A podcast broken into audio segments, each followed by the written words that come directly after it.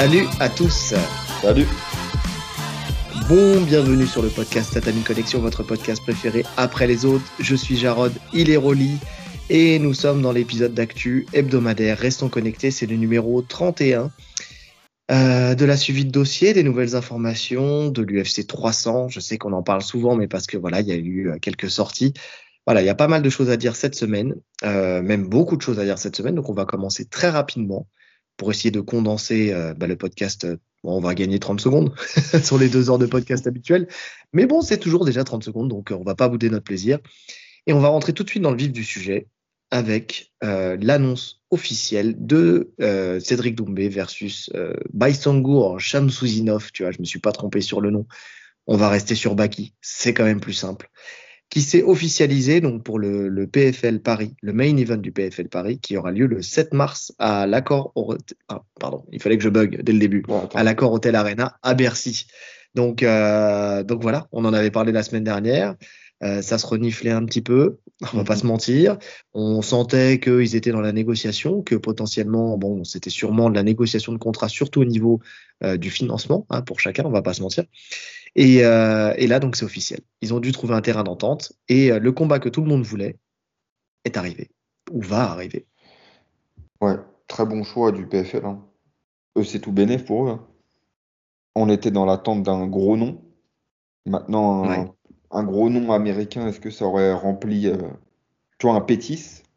Parler de Pétis, je suis pas sûr que ça aurait emballé les foules, les fans français. Pas plus que ça. Écoute, je je sais pas, je sais pas. Il en a reparlé. Hein. On va en parler après. On va rester déjà sur ce combat-là, mais c'est vrai qu'il a qu'il a parlé de, de Pétis, euh, de Pétis, ça c'est sûr. Euh, déjà, on va rester sur ce combat, déjà sur le fait que que le gros exploit, le premier gros exploit de ce combat, c'est qu'il a fait sold out en 45 minutes. Ouais. Donc euh, donc ça c'est d'arriver juste sur un nom, parce que y a y a la carte n'est pas sortie. Hein. Il y a que ce combat-là pour l'instant qui a été annoncé. Et euh, Baki a une notoriété, mais celui qui a vraiment fait remplir la salle, c'est Doumbé.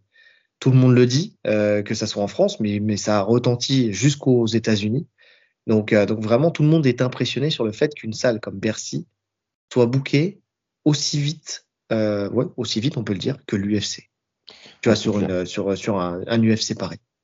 Ouais, et pour le coup, le PFL, c'est pas une marque aussi forte que l'UFC. Parce que l'UFC, l'UFC Paris, les, les, gens vont venir, même s'ils connaissent pas la carte, ils vont venir. Parce que la marque UFC est ultra forte. Alors que là, c'est vraiment Doumbé qui ramène tout le monde. C'est ça. Donc ça, ça veut dire qu'il a pris une, une, starification, il a pris une ampleur de, de malade.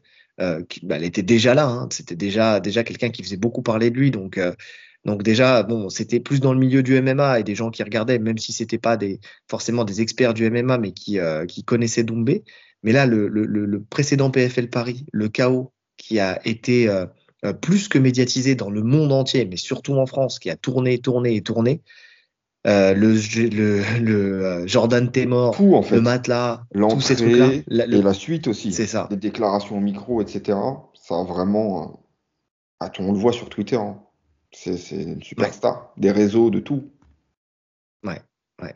C'est vraiment une star immense, et, enfin, une star immense en France, un petit peu à l'international. Mais une chose est sûre, c'est qu'aujourd'hui, après on verra si, si, si, jamais il finit par perdre, on verra si ça, ça dure. Mais en tout cas, tant qu'il sera conquérant, tant qu'il sera vainqueur de ces combats, on sait qu'aujourd'hui, peu importe l'événement, peu importe l'adversaire, juste le nom de Doumbé fait remplir euh, l'accord Hotel Arena. Donc, euh, donc ça, c'est ouf. C'est ouf. Et d'autant plus qu'en plus, il a commencé le trash talk euh, avec, avec Baki. Et on se demandait quelle ligne il allait suivre parce que bon, il y avait eu le matelas, le Jordan t'es mort, le, le, tu vas faire dodo, je vais t'endormir et tout ça. Donc il y avait ça euh, pour euh, pour Zebo. Là, l'angle d'attaque et je le kiffe, le Lego.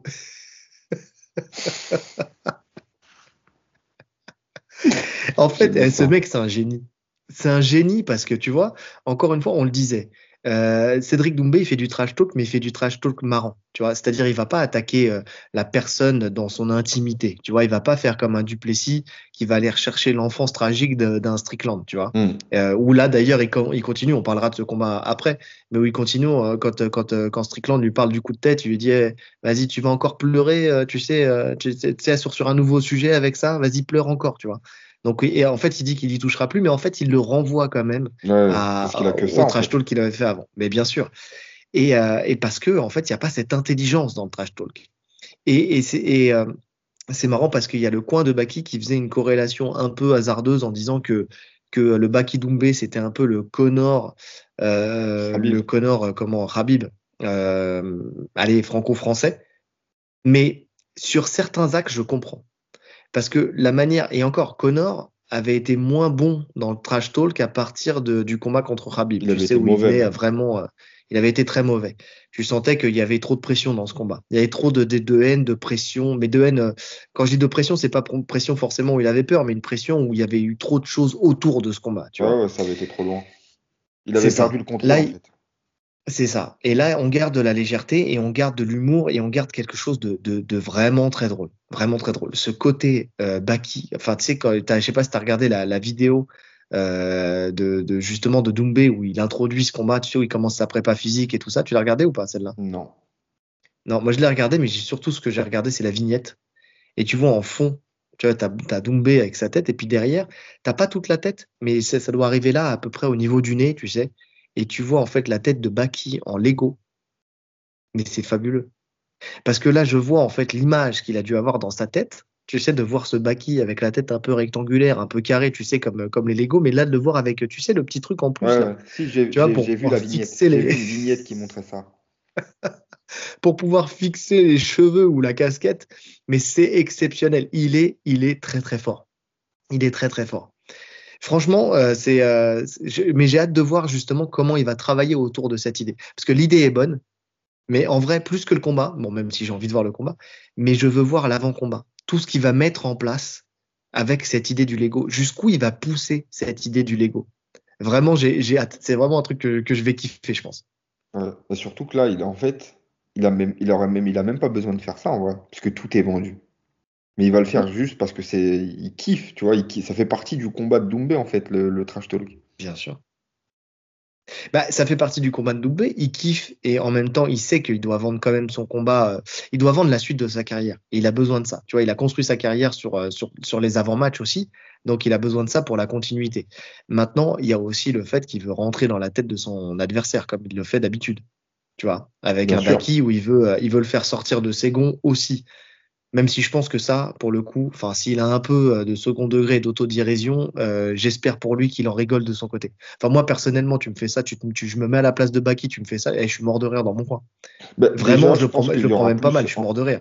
En termes de caractère, il y aura déjà plus de répondants que, euh, que contre Jordan Zebo, qui lui, pour le coup, n'était pas du tout rentré dans le jeu du trash talk. Je pense que Baki va rentrer dedans, tu vois. Ouais, je suis d'accord. Je suis d'accord. Il va rentrer dedans. Il a déjà commencé, puisque tu sais, il dit ouais, je vais envoyer à la retraite ce vieillard et tout ça. Donc lui, je pense que son angle d'attaque, c'est plutôt l'âge de, euh, de Doumbé. Chez lui, sa fraîcheur, sa jeunesse, le mec de 20 ans contre le mec en a 30, 30 euh, et quelques. Il est pas si vieux que ça en vrai, 30, 31, quelque chose comme ça. Doumbé? Je crois qu'il a 35 hein. Non, non, non. Ah ouais, il est plus jeune? Mmh, ah, oui. Bah, ça, va alors. Vérifie, vérifie, vérifie. Je le voyais plus Je veux pas dire de conneries, mais je crois qu'il est aux alentours de 31. Parce qu'il a une longue euh. carrière. Ah ouais. Il a, il a 30 ans. 30 ans, tu vois. Donc, ah euh, donc il y a. 31. C'est un 92. Ouais, 31 ans. Ah ouais, bah ça va. Voilà. Je le voyais plus vieux que ça. Voilà. Eh non. Eh non, c'est le poids des frappes. C'est pas le poids des années, c'est le poids des frappes. Il y a encore du temps en fait. Bien sûr qu'il y a encore du temps. Mais donc c'est pour ça, mais son angle, tu vois, c'est les, les, les 9 ans d'écart qu'il y a entre les deux, tu vois, où, euh, il va jouer, euh, il va jouer là-dessus. Euh, maintenant, tu vois, là, pendant que j'étais en train de te parler du trash talk de, enfin, de l'angle d'attaque de, de Doumbé, j'ai de me dire en même temps dans ma tête, je sais pas pourquoi c'est venu. Euh, ok, il parle du, vieillard. J'aimerais bien savoir en fait ce qui va, sortir dans le trash talk, parce que à part dire que il va le battre, que ça va être un combat facile, et encore, et encore, il dit que le combat va pas être si facile que ça. Tu vois, parce que, bah, parce que de toute façon, personne ne peut dire si le combat va être facile, parce qu'il y a beaucoup d'inconnus déjà dans ce combat. On en parlera après. mais, quand, tu affrontes un mec qui peut éteindre n'importe qui sur un coup de poing, tu peux pas, ça peut pas être un combat facile, dans tous les cas. Non, non, non. Mais tu vois, quel, quel angle d'attaque il va prendre? Est-ce que déjà, il a, parce qu'on sait qu'il est, à l'aise devant la caméra, on sait qu'il parle bien, on sait que qu'il est, c'est pas le premier, enfin c'est pas le dernier à faire du trash talk.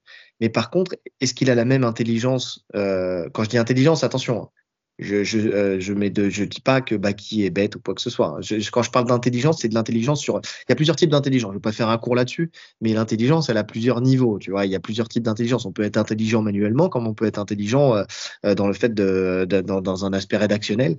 Euh, Doumbé a clairement une intelligence de combat, certes, mais il a une intelligence dans le trash talk. Tu vois, donc euh, est-ce qu'il aura cette même intelligence sur ce point spécifique du trash talk? Non, mais, mais qui l'a de toute façon?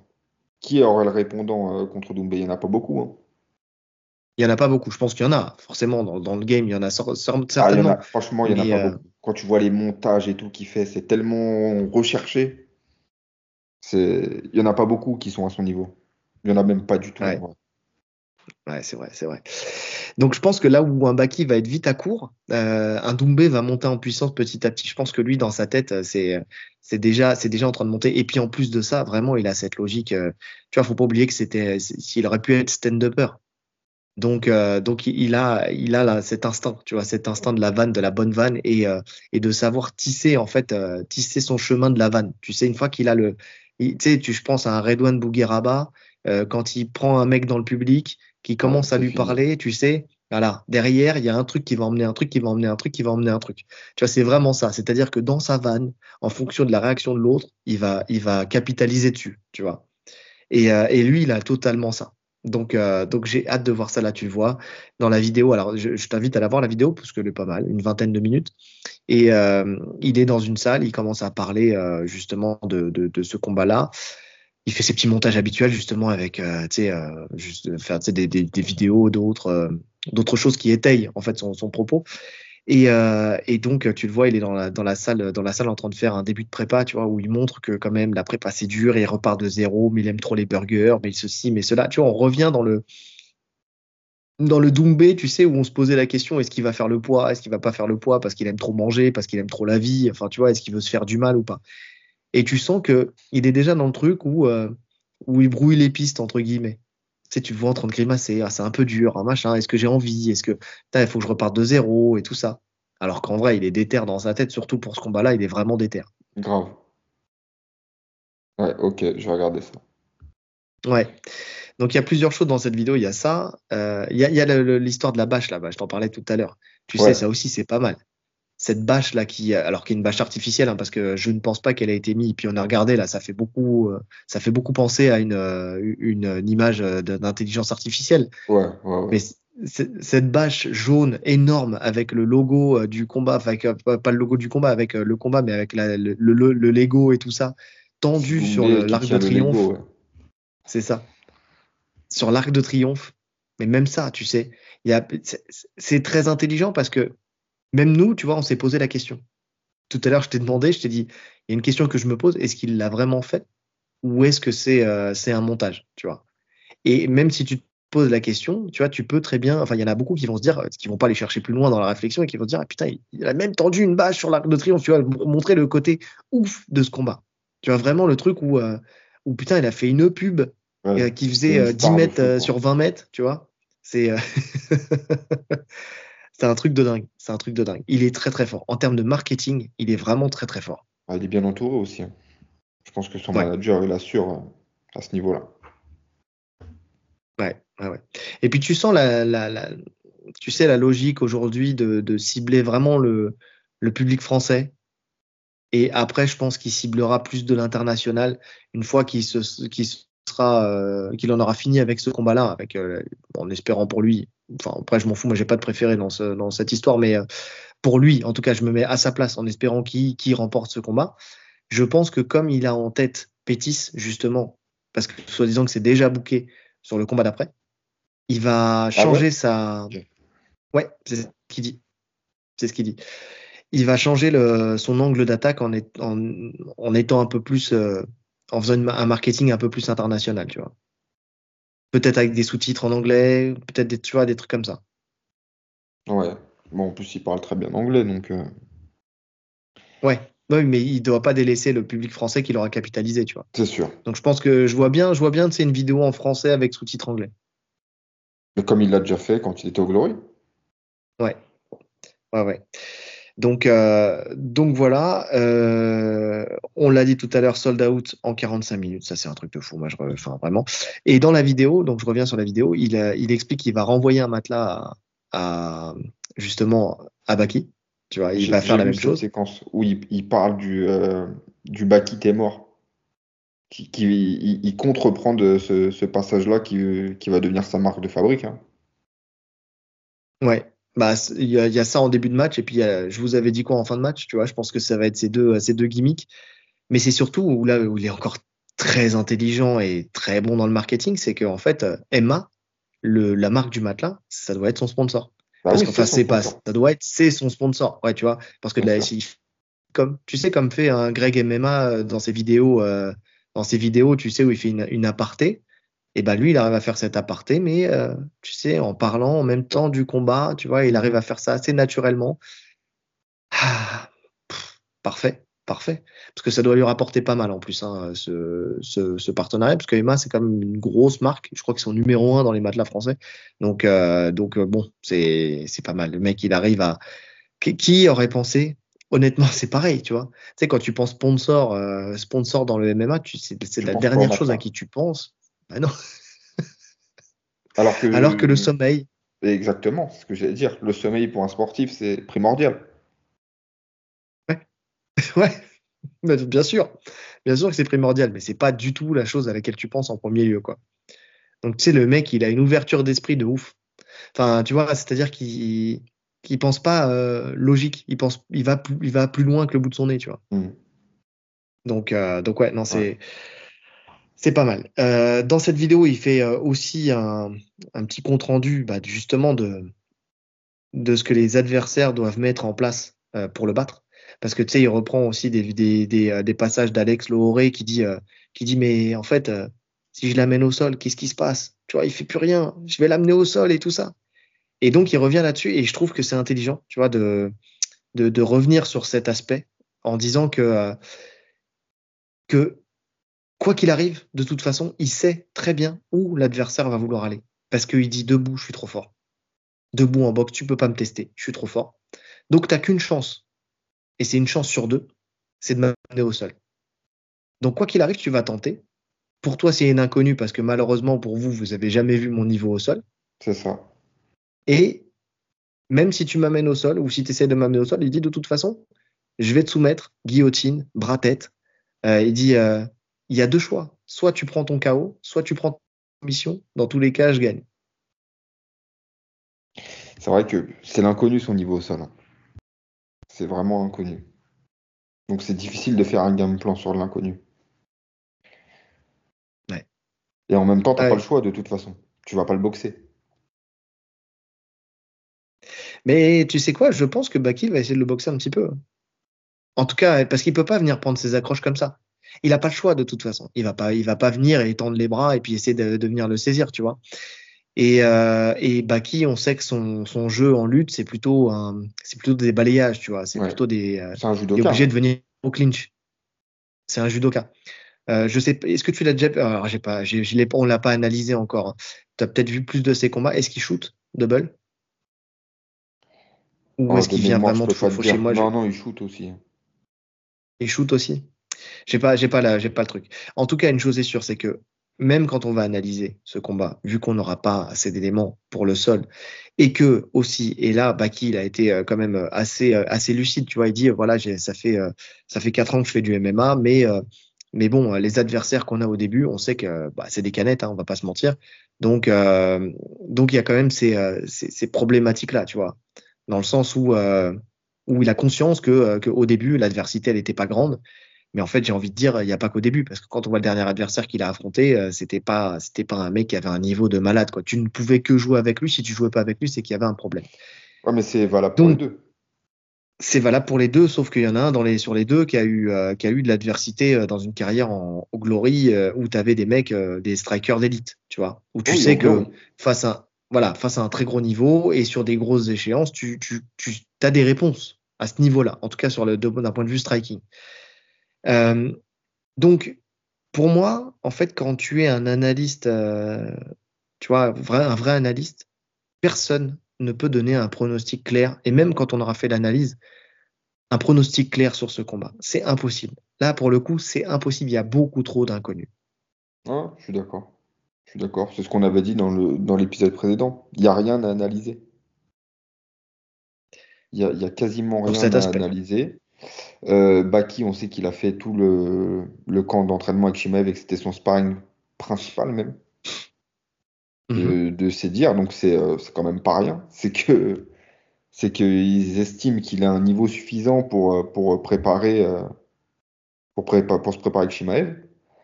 Donc c'est pas rien du tout. Doumbé, Doumbé au sol, c'est l'inconnu, mais bon, ça fait quand même pas mal d'années qu'il s'entraîne, ça fait 5-6 ans. 5-6 ans et 5-6 ans assidus, hein, apparemment. C'est quelqu'un qui, qui, kiffe le sol. Donc en 5-6 ans, oui. un excellent niveau. Surtout si tu as déjà des bonnes, des, bonnes qualités physiques, euh, tu es bien entouré, tu auras un excellent niveau en 5-6 ans. C'est pas monsieur tout le monde.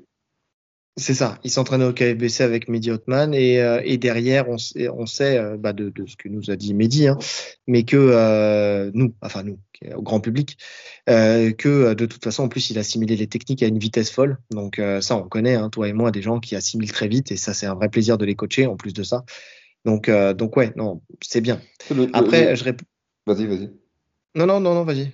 Non, parce que j'ai écouté justement l'interview qui est sortie tout à l'heure de Mehdi sur euh, je sais plus quelle chaîne. Je sais plus quelle chaîne, un mec qui fait des interviews, c'était pas mal l'interview. Et il a soulevé un point qui était intéressant, je trouve. Il a dit euh, on, dit que c'est un combat judo, enfin, ouais, judoka contre striker. Il a dit ok, mais qu'on ne dit pas, c'est que c'est un striker d'élite, donc d'élite mondiale, il n'y a pas mieux, contre un judoka lambda. C'est-à-dire que le, judo de Baki, il nous à la salle, on a des, lutteurs qui sont aussi bons que Baki en lutte, et on trouve des, des judokas aussi bons, voire même meilleurs, tu vois, c'est très facile à trouver. C'est pas incroyable de s'entraîner avec des mecs plus forts que Baki en judo ou en lutte. Alors que pour Baki, préparer un striker comme Doumbé, c'est un autre, euh, il peut pas en fait. Parce qu'il n'y en a pas d'autre. Avec ce style, avec cette puissance, c'est impossible. Donc, d'un point de vue préparation, c'était assez logique dans ce qu'il a dit. C'est vrai que reproduire le jeu de Baki, c'est pas ce qu'il y a de plus difficile. En tout cas, en termes de, pour trouver des sparring partners. Oui, je suis d'accord. Je suis d'accord. Et c'est pas le seul à l'avoir dit. Euh, enfin, il y, a beaucoup de monde qui, de toute façon, toute analyse peut le dire. Hein, de toute façon, euh, c'est eh, un puncher, tout le monde ne n'est pas puncher déjà pour commencer, donc trouver quelqu'un qui frappe aussi fort et en plus de ça, il y a une réalité et ça on l'a déjà dit à l'entraînement, tu vas pas euh, te faire mettre KO juste pour le plaisir de voir ce que ça fait. Tu vois, de se dire, ah, tu te prépares pas au KO en prenant des KO, tu vois. Donc, euh, donc euh, forcément, tu vas travailler à la, tu vas travailler à la touche, même si tu fais des sparring durs. Le but c'est pas que tu aies une commotion et que tu puisses pas combattre. Mm. Donc, c'est toujours plus dur de se préparer à un striker que de se préparer à un lutteur. Après, tout dépend de la lutte de la personne. Tu as des luttes qui sont. Euh, tu vois, je, voilà, je vais, parler de Shimaev. Tu vois, par exemple, un Shimaev, une lutte qui est très, très explosive, très en puissance, où, euh, tu vois, où le mec, il va, il va te donner un rythme de malade. Tu vois, tout le monde ne peut peut-être pas faire ça. Tu vois. Maintenant, là, c'est vrai, c'est vrai ce que tu disais tout à l'heure, que, enfin, le, retour de cette, euh, de cette interview, c'est que, c'est que des judokas, surtout en France, surtout en France, c'est pas dur à trouver c'est loin d'être dur à trouver. Et puis en plus, son style, c'est surtout des balayages, tu vois. Donc, euh, donc c'est pareil, tu vois, tu as des choses à mettre en place euh, pour, euh, pour lutter contre ces balayages et des choses assez simples, parce que c'est marrant, parce que j'en parlais, je donne des cours dans un, à la CBB judo. Et, et en ce moment, je suis à fond sur les balayages. J'ai envie d'apprendre à savoir balayer quelqu'un. Je sais pas, la, la, balayette de la cité, la layette, comme on dit. Donc, le laser. Donc, euh, donc euh, tu vois, j'ai envie de, envie de, de, de, casser le moral des gens, donc euh, en leur cassant, cassant les, la cheville en balayette, et, et m'expliquer en fait les, les moyens de, contrer le, balayage. et c'est pas très compliqué en vrai, parce que c'est, en gros, c'est l'angle de ton pied. Il m'a expliqué ça. Si tu laisses ton pied, euh, les orteils orientés vers, la, vers ton adversaire, forcément, il va te balayer. Mais si tu tournes ton pied, en fait, quand il va te balayer, ta jambe, elle va plier. Elle va plier. Et après, même toi, bah, après, c'est truc de judo. par contre, il faut des années pour, pour assimiler ça. Mais un bon judoka, il peut contrer un balayage par un balayage. C'est-à-dire, tu, tu tournes ton pied, tu sais, euh, tu tournes pour que quand l'angle en fait du, du balayage euh, vienne plier ta jambe. Mhm. Et en fait, une fois que ta jambe elle a plié, tu fais un petit arc de cercle et toi dans la foulée, boum. En fait, quand lui il est dans sa fin de mouvement, toi tu le prends dans le mouvement, tu vois, et tu refais tomber. J'essaie de me. Je pense pas. Ouais, c'est compliqué comme ça. Tu vois ce que je veux dire? C'est il, il, fauche ta jambe, donc il va il va faucher ta jambe, il va la taper. Ta jambe, si tu mets la bonne angle, elle va plier, tu vois. Mhm. Et donc tu vas faire juste en fait, tu vas laisser plier ta jambe, faire une rotation avec ta jambe pour repasser derrière la jambe de ton adversaire. Je crois que je vois. Tu vois, tu l'as, comme si tu laissais passer la jambe et en fait tu passais derrière. Tu vois, donc dans le mouvement de fauchage, toi tu vas le prendre dans le fauchage. Enfin, et hop, tu te fais chuter. C'est vraiment un timing de fou. On va pas se mentir, ça sera pas travaillé. Euh, ça, c'est pas le genre de, truc. Ça sert à rien de perdre du temps là-dessus. Hein. Là, je dis ça, c'est juste pour votre culture, euh, parce que j'ai eu ma culture qui a grandi euh, mercredi avec ça. Donc ça, ça sert à rien de le travailler. Celui qui fait ça, qui dit attends, attends, attends j'ai trouvé une technique, on va travailler ça d'ici le 7 mars c'est une connerie, tu vas perdre un temps fou. Mais juste, tu vois, pour dire que que juste le fait, tu vois, de créer cette petite, ce petit angle, en fait, pour pour, enfin, tu vois, juste orienter pour qu'en fait ta jambe ne soit pas fauchée, mais juste plie. Tu vois, c'est tout con, mais tu vois, ça par contre, c'est facile à mettre en place. Hmm. Tu vois, ça c'est vraiment facile à mettre en place. C'est juste en fait dans ta posture, dans ton angle. il y a aussi un élément, c'est-à-dire qu'on parle beaucoup de Mehdi et du KFBC, mais tu vois, j'en parlais au club justement bah, mercredi avec un élève, avec Adam. Et, euh, et euh, en fait, moi, ce qui, ce qui m'a rassuré, tu sais, là où je t'en parlais en off, où Doumbé, j'y croyais pas trop au début, jusqu'à ce qu'il s'entraîne sérieusement aussi à la hatch. Tu vois, avec euh, Boris Johnston, avec avec Saladin Parnas et avec tous les combattants pro en fait de, de justement de sa transition de la hatch. quoi. Ouais. Et ça, ça pour moi, c'est quelque chose qui a qui fait toute la différence parce que tu as un striker d'élite qui s'entraîne en grappling dans, un, dans une bonne team depuis, euh, depuis 5-6 ans. Et derrière, en plus de ça, il arrive à faire la jonction des deux dans un bon club de MMA, un très bon club de MMA, avec un suivi, euh, un suivi euh, personnalisé à la Boris Johnston. Et on sait très bien que c'est un excellent coach, vraiment, pour le coup, dont on parle pas suffisamment, vraiment. Mm. Mais, mais en termes de MMA, c'est un puits de science. Donc, euh, donc pour le coup, ouais, c'est bien. Moi, ça me rassure. Et plus en fait il s'entraîne dans ces structures-là, plus il fait ce travail-là, et plus on voit l'intelligence de sa prépa, et plus je me dis qu'il va être de plus en plus dur à aller chercher. Ouais, je pense aussi. Je pense aussi. Donc j'ai hâte de voir ça. J'ai hâte de voir ça. En tout cas, il nous donne des infos sur la suite euh, pour lui. Euh, donc il dit que Pétis c'est déjà acté. Donc euh, de toute façon, ça colle avec ce qu'avait dit le, patron du PFL qui, en avait parlé de Pétis et qui avait dit que Doumbé combattrait deux fois ou trois fois. Enfin bon, en tout cas, il va combattre plusieurs fois cette année.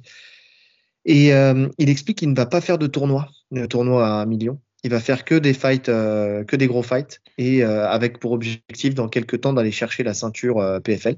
Donc, donc ça c'est, j'ai marqué dans quelques. C'est le mieux pour lui.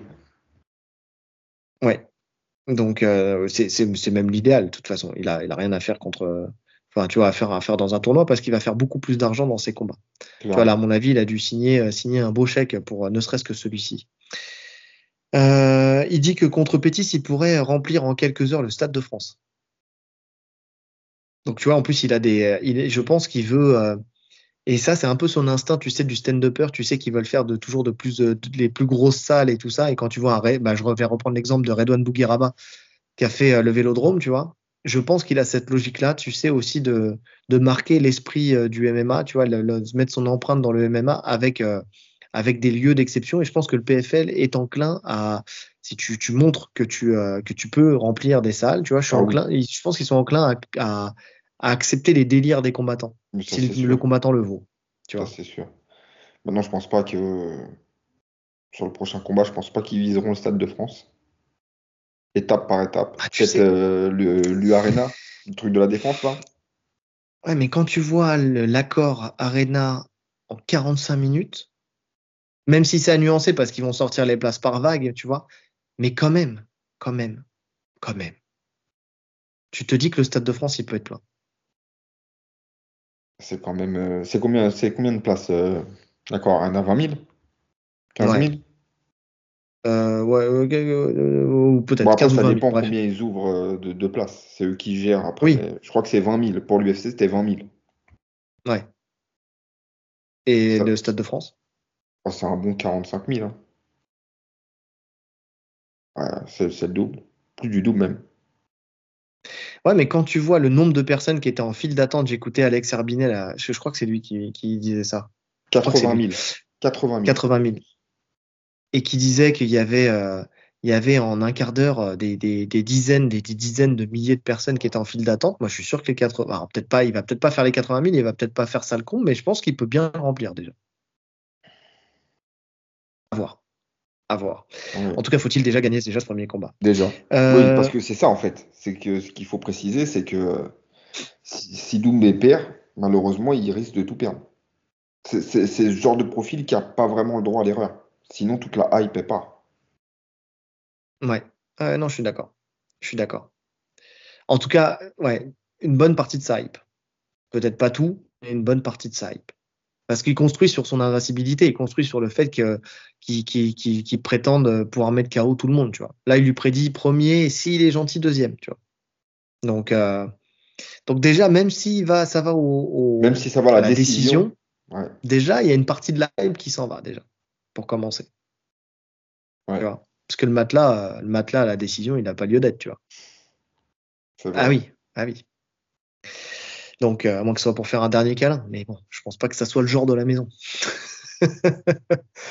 en tout cas, il, euh, fait aussi, euh, il nous parle un peu de l'UFC, où il dit qu'il ne ferme pas la porte à l'UFC, mais il pense que vu qu'il est plus proche de la fin de sa carrière que du début, il pense qu'il y a peu de chances qu'il aille à l'UFC. Bon, si ça se présente, pourquoi pas, mais, mais il n'est pas dupe. Tu vois, il pense que de toute façon, ça, restera comme ça, quoi. Ça restera le PFL. je sais pas s'il changera d'organisation, mais en tout cas, voilà vu qu'il, euh, je sais pas, peut-être qu'il pense qu'il doit lui rester quoi 4, 5 ans?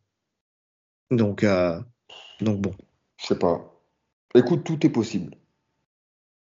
Tout est possible. Tu vois, je pense que euh, avec le rachat du Bellator, en fait, tant, tant qu'il n'a pas mis un pied dans le marché américain, on peut pas savoir la suite. Je pense que s'il prend vraiment de l'ampleur sur le marché américain, l'UFC, ils feront le forcing pour l'avoir. Oui, oui. Mais de toute façon, là, ça commence déjà beaucoup à parler. Hein. Mais beaucoup à parler aux États-Unis. Tu sais, comme ils disent, en fait, qu'une personne arrive à faire aussi fort que l'UFC, une personne, une personne, tu vois, quand même, c'est quelque chose. Maintenant, pour l'UFC, tu sais, quand on reprend le discours de ils ne veulent pas de, ils ne veulent pas de stars plus grandes que l'organisation, je me dis que peut-être l'UFC ne le signera pas de peur de ça, justement. Parce que financièrement, ils n'ont pas besoin de lui. Ça leur ferait peut-être gagner de l'argent, mais, euh, mais bon. En tout cas, il aura tellement un star power qu'il va falloir le payer très cher. Euh, je sais pas. Peut-être que l'UFC ne fera pas le move. C'est possible aussi. Hein. C'est possible aussi parce que là, tu t'assures quelqu'un qui aurait une, une, célébrité qui serait limite s'il fait ce qu'il dit. Tu vois?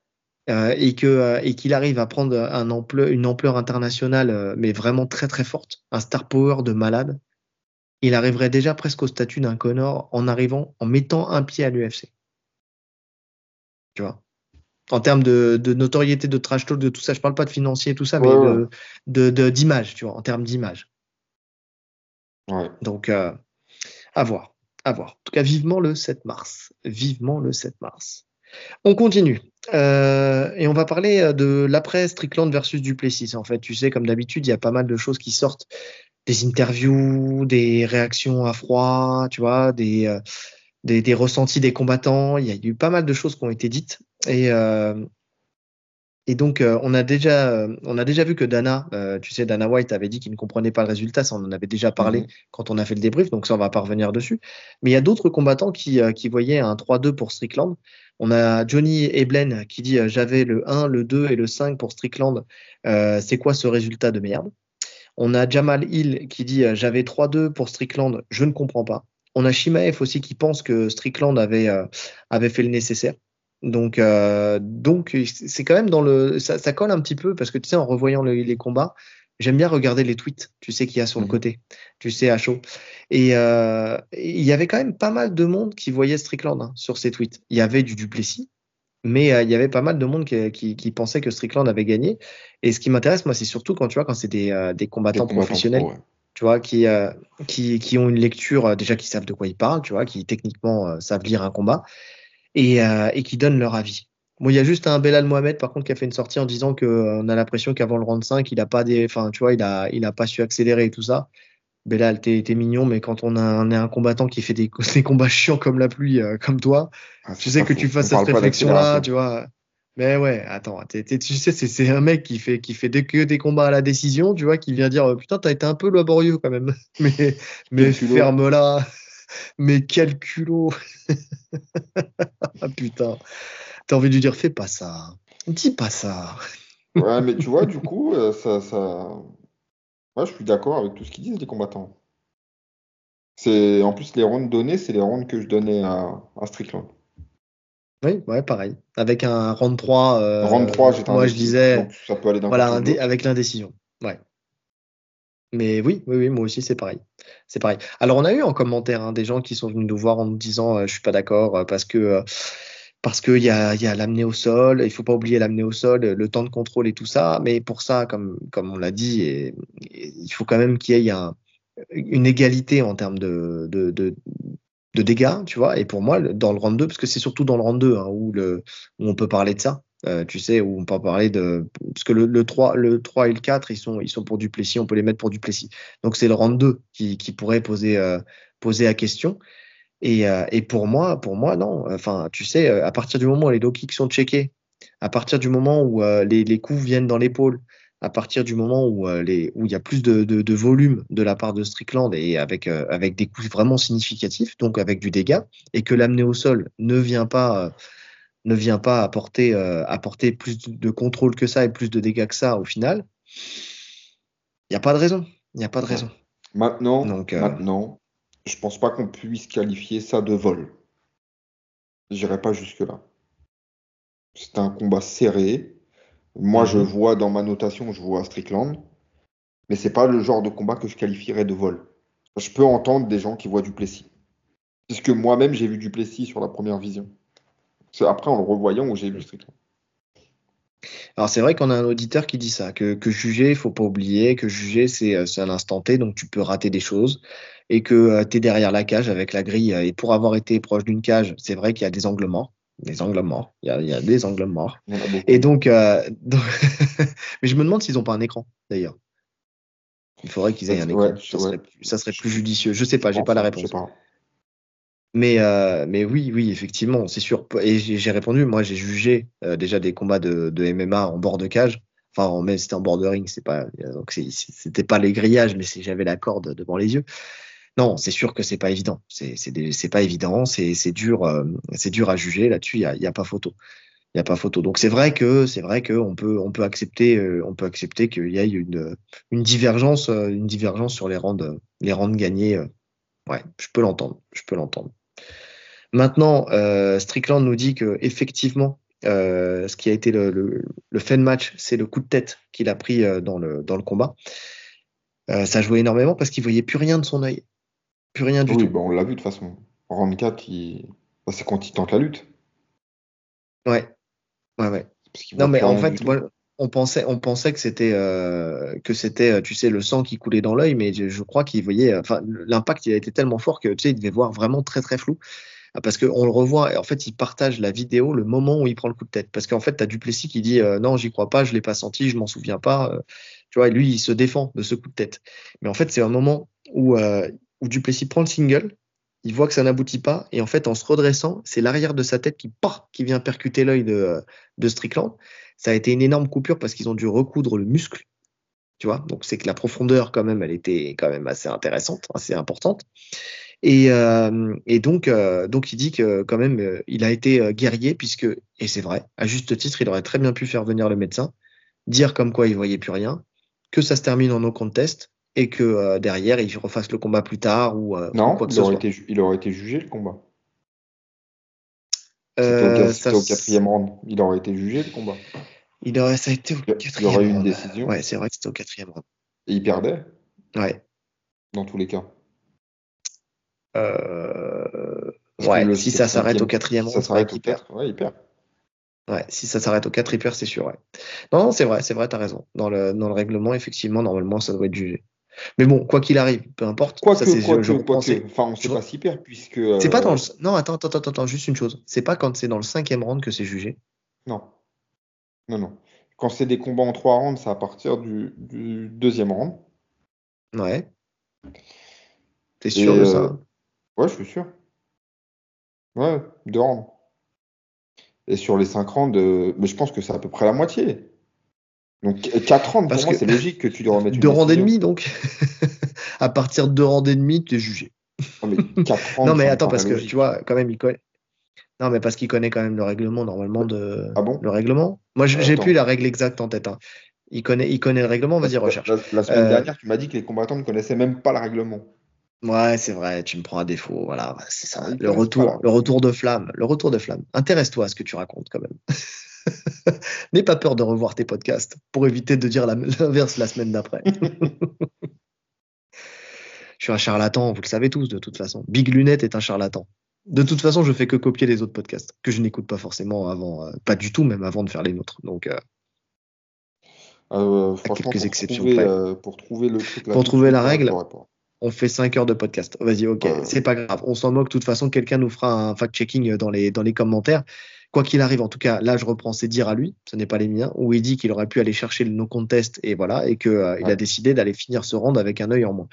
On le sait de toute façon, c'est un guerrier, c'est un combattant là-dessus, il n'y a pas de problème. Il n'y a pas de problème, donc euh, ça ne me choque pas en fait qu'il ait, euh, qu'il ait été au bout de, de, ce combat. Donc, donc bon, mais c'est quand même une sacrée coupure. C'est quand même une sacrée coupure. Euh, pour lui, la ceinture, elle est. Il a dit, il lui a dit d'arrêter de se peindre. C'est sur ce truc-là? Ouais, il lui a dit va, va pleurer. Tu vas pleurer encore. Vas-y.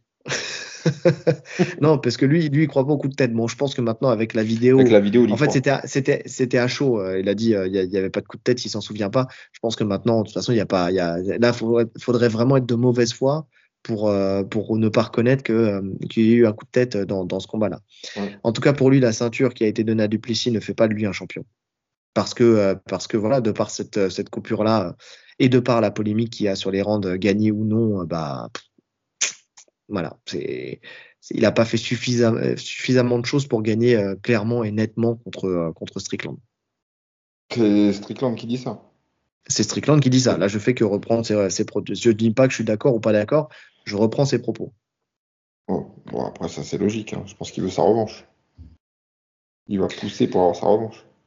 Je pense qu'il va pousser pour avoir sa revanche, mais je pense que Duplessis va pas lui donner parce que lui, il a tout de suite, euh, il a tout de suite appelé deux personnes potentiellement. Il a appelé Adesanya, ça on, on le savait mhm. déjà tout de suite. Il a dit il faut que tu sors de ta retraite, mais il a aussi appelé Pereira. Ouais. Ouais. Pereira qui a tweeté euh, suite à sa demande, à, son, à sa demande de défi, euh, peut-être euh, un dernier rodéo en middleweight avec un point d'interrogation. Ouais, moi ça j'y crois pas du tout. Pour moi, il y, a peu de chances que ça arrive. Peu de chances que ça arrive parce que ça le ferait redescendre pour potentiellement prendre une ceinture qu'il ne défendrait pas par la suite, donc ça tuerait la KT. Mhm. Aucun intérêt pour l'UFC. Non, je suis d'accord. Je suis d'accord. Mais aucun intérêt pour l'UFC, aucun intérêt pour euh, lui, mais même euh, Duplessis, en fait. Euh, appeler Pereira, bon, c'est vrai, hein, c'est bien, c'est un challenge, hein, mais c'est un gros risque. C'est un gros risque. Pour le coup, c'est un gros risque. Ouais. Ouais, bah après, ouais, c'est le champion d'au-dessus, c'est c'est une certaine valeur. Sportivement, c'est une certaine valeur. Ça a de la valeur quand tu vas le chercher en dessus, quoi. Ouais, c'est vrai. bah oui. Ah oui, ça a de la valeur quand tu vas le chercher au-dessus. En tout cas, peu de chances que ce soit euh, à l'UFC 300, car euh, Dana White parle de, l'opportunité d'un UFC en Afrique du Sud. Donc, euh, donc si, si y a une UFC en, Afrique du Sud, forcément, il sera main event de cette UFC-là. Après, quoique, quoique, en fait, on dit ça. Mais il parle d'un UFC en Afrique du Sud, il donne pas de temporalité, tu vois. Parce que là, c'est vrai qu'on est tous en train de se dire, bah non, il va pas le mettre maintenant parce que, euh, bah parce que UFC en Afrique du Sud. Mais en vrai, euh, en vrai, là, tout est bouqué euh, jusqu'à jusqu'à juin, peut-être. Enfin, tu vois, organiser un UFC, ça se fait pas comme ça dans un endroit où tu où t'as pas tes marques, tu vois. Ouais, il me semble avoir lu cette année en tout cas, qu'il pense à mettre ça en place cette année. Ouais, cette année, mais on est en janvier. On, est en janvier. Eh oui. Donc cette année, ça peut être décembre, tu vois. Ça peut être décembre. ça veut dire quoi tu, tu combats pas, tu combats pas pendant un an? Bah, C'est un risque. Hein. C'est un risque de, le faire combattre et qu'il perde sa ceinture parce que s'il n'est pas champion, il n'y a plus de grand intérêt d'aller dans cet endroit, dans cet endroit-là. C'est vrai, je te l'accorde. Je te l'accorde. Ouais, ouais, ouais, c'est assez compliqué. Mais je sens, tu vois, ça Sauf si tu fais un fight night, mais... si tu fais un fight night et que tu le mets en main event, parce que même s'il perd, qu'il n'est plus champion, ça reste un gros nom, tu vois. Tu peux le mettre en main event d'un fight night, c'est pas choquant. Ouais, ouais, tu on a senti qu'il y avait de l'engouement autour de lui là-bas, tu vois. Maintenant, ça reste son retour, plus intéressant. Euh, son retour de l'aéroport, où il y a toute la foule qui l'attend et tout. Ah, tu sens qu'il a, il, est soutenu, très soutenu. Ouais, non, j'ai pas, j'ai pas vu, mais oui, mais je pense, bah, de toute façon, tu sais, quand tu es le seul et unique champion, tu sais, c'est comme euh, quand euh, Blakovic est rentré en Pologne à l'époque, tu vois. C'est pareil, tu vois, tu sentais qu'il y avait, il y avait du monde autour de lui. Mais, euh, mais ouais, à voir, à voir, à voir. Mais bon, je sais pas, tu vois, le mec à peine champion, tu vois, si tu le fais, si tu le mets en stagnation, tu vois, tout de suite, tu vois que la, la KT, qui est déjà pas une KT très folichonne en termes de, mhm. en termes d'opposition. Tu le, tu le mets en stand-by comme ça, c'est Même lui, hein. je pense qu'il veut être actif. Hein. Je pense qu'il veut être actif. Et euh, c'est vrai que quand tu vas quelque part, enfin, tu l'as dit, et c'est vrai. Alors tu peux faire un fight night effectivement où tu le mets, euh, où tu le mets comme ça, mais euh, bon, avec le statut de champion, tu sais que tu t'assures plus de monde quand même. Tu t'assures quand même toujours plus de monde. celui qui veut un title shot contre lui, bah bien sûr, on le sait, c'est c'est. C'est. Celui qui. Ah bah, Shimaev. Ah bah voilà, bah, je t'attendais. Mais bah, bien sûr, mais c'est. il veut même un title shot contre Dana White. il veut. Il, y a quelqu'un qui avait recensé ses tweets, euh, tous ses tweets avec les dates où euh, il call out les champions. Il y en a au moins 6 ou 7. Les, euh, Kamaru, Leon Edwards, Strickland, Duplessis, Adesanya, Pereira. O'Malley, tu sais le mec. O'Malley, Nunes, tu sais. Le mec, il est là, il demande tout le monde. Il demande tout le monde. Il veut un retour de Demetrio Johnson pour faire la. la, Ouais, pour savoir qui est le GOAT des bantams. Pour savoir qui est le GOAT des bantams, il n'y a pas de problème. Des... Oui, non, euh, donc, euh, donc voilà. Non, non, moi je pense qu'il est capable de demander un title shot à Dana White dans une catégorie suprême, pour une ceinture suprême parce qu'il s'en prend à Dana White, justement. Il s'en prend à Dana White parce qu'il a la haine contre Dana White. Il dit Je suis le seul à vaincu et incontesté. 13-0, donc je ne sais pas. Ils m'ont promis après le combat contre Ousmane Tu vas certainement te battre pour le titre. Et j'ai gagné ce combat. Je ne sais pas ce qui se passe. J'ai entendu Dana White dire des trucs comme Je ne pense pas que Ramzat soit le prochain pour le titre. C'est des conneries, mec. Il a ensuite suivi en disant euh, Si vous m'avez promis quelque chose, vous devez tenir votre parole je suis le gars qui tient toujours ses paroles. Donc, je m'en fiche euh, si, c'est si c'est un président ou euh, une sorte de roi. Si tu me si tu me donnes ta parole, tu dois, tu dois en répondre. Peut-être qu'aux USA, c'est une mentalité différente. Je ne sais pas. Je serais surpris si cela se produit. Si quelqu'un se bat pour le titre et que ce n'est pas moi, alors nous verrons. Je n'ai pas parlé avec Dana White. Euh, je ne sais pas à quoi il pense. Il le sait mieux que moi, bien sûr. Dans mon esprit, ça devrait être moi. Alors j'aime bien, tu sais, dans le move. C'est-à-dire le mec, il est là, il dit voilà, il est plein, il est remonté, tu sais. Et maintenant, si c'est pas moi, bah, bah on verra quand même. tu vois, tu sens que le mec, il a pas été trop loin dans son dire, tu sais, parce, qu'il sait qu'il est bloqué de toute façon. de toute façon. Mais bien sûr, bien sûr. Maintenant, euh, il a donné sa parole, on sait ce que vaut la parole de Dana White. Hein. C'est-à-dire pas grand-chose tant que rien n'est signé. C'est ça. Malheureusement, euh, je, peux comprendre. Hein. Je peux comprendre son, agacement à partir du moment où quelqu'un te, donne sa parole, mais, euh, mais c'est le jeu. Enfin, je veux dire, on a suffisamment d'expérience et lui aussi pour voir euh, que la parole de Dana vaut pas grand-chose. Bah, le truc, c'est que quand tu signes à l'UFC, tu sais, tu as tous les tenants et les aboutissants. Quoi tu sais à quoi tu t'attends. Tu sais que tu peux avoir une notoriété de malade, mais tu sais qu'on peut te chier à la gueule aussi euh, tout, tout, au long de ton passage à l'UFC. Ouais, maintenant, le problème pour lui, je pense, c'est qu'il est passé du tout au tout.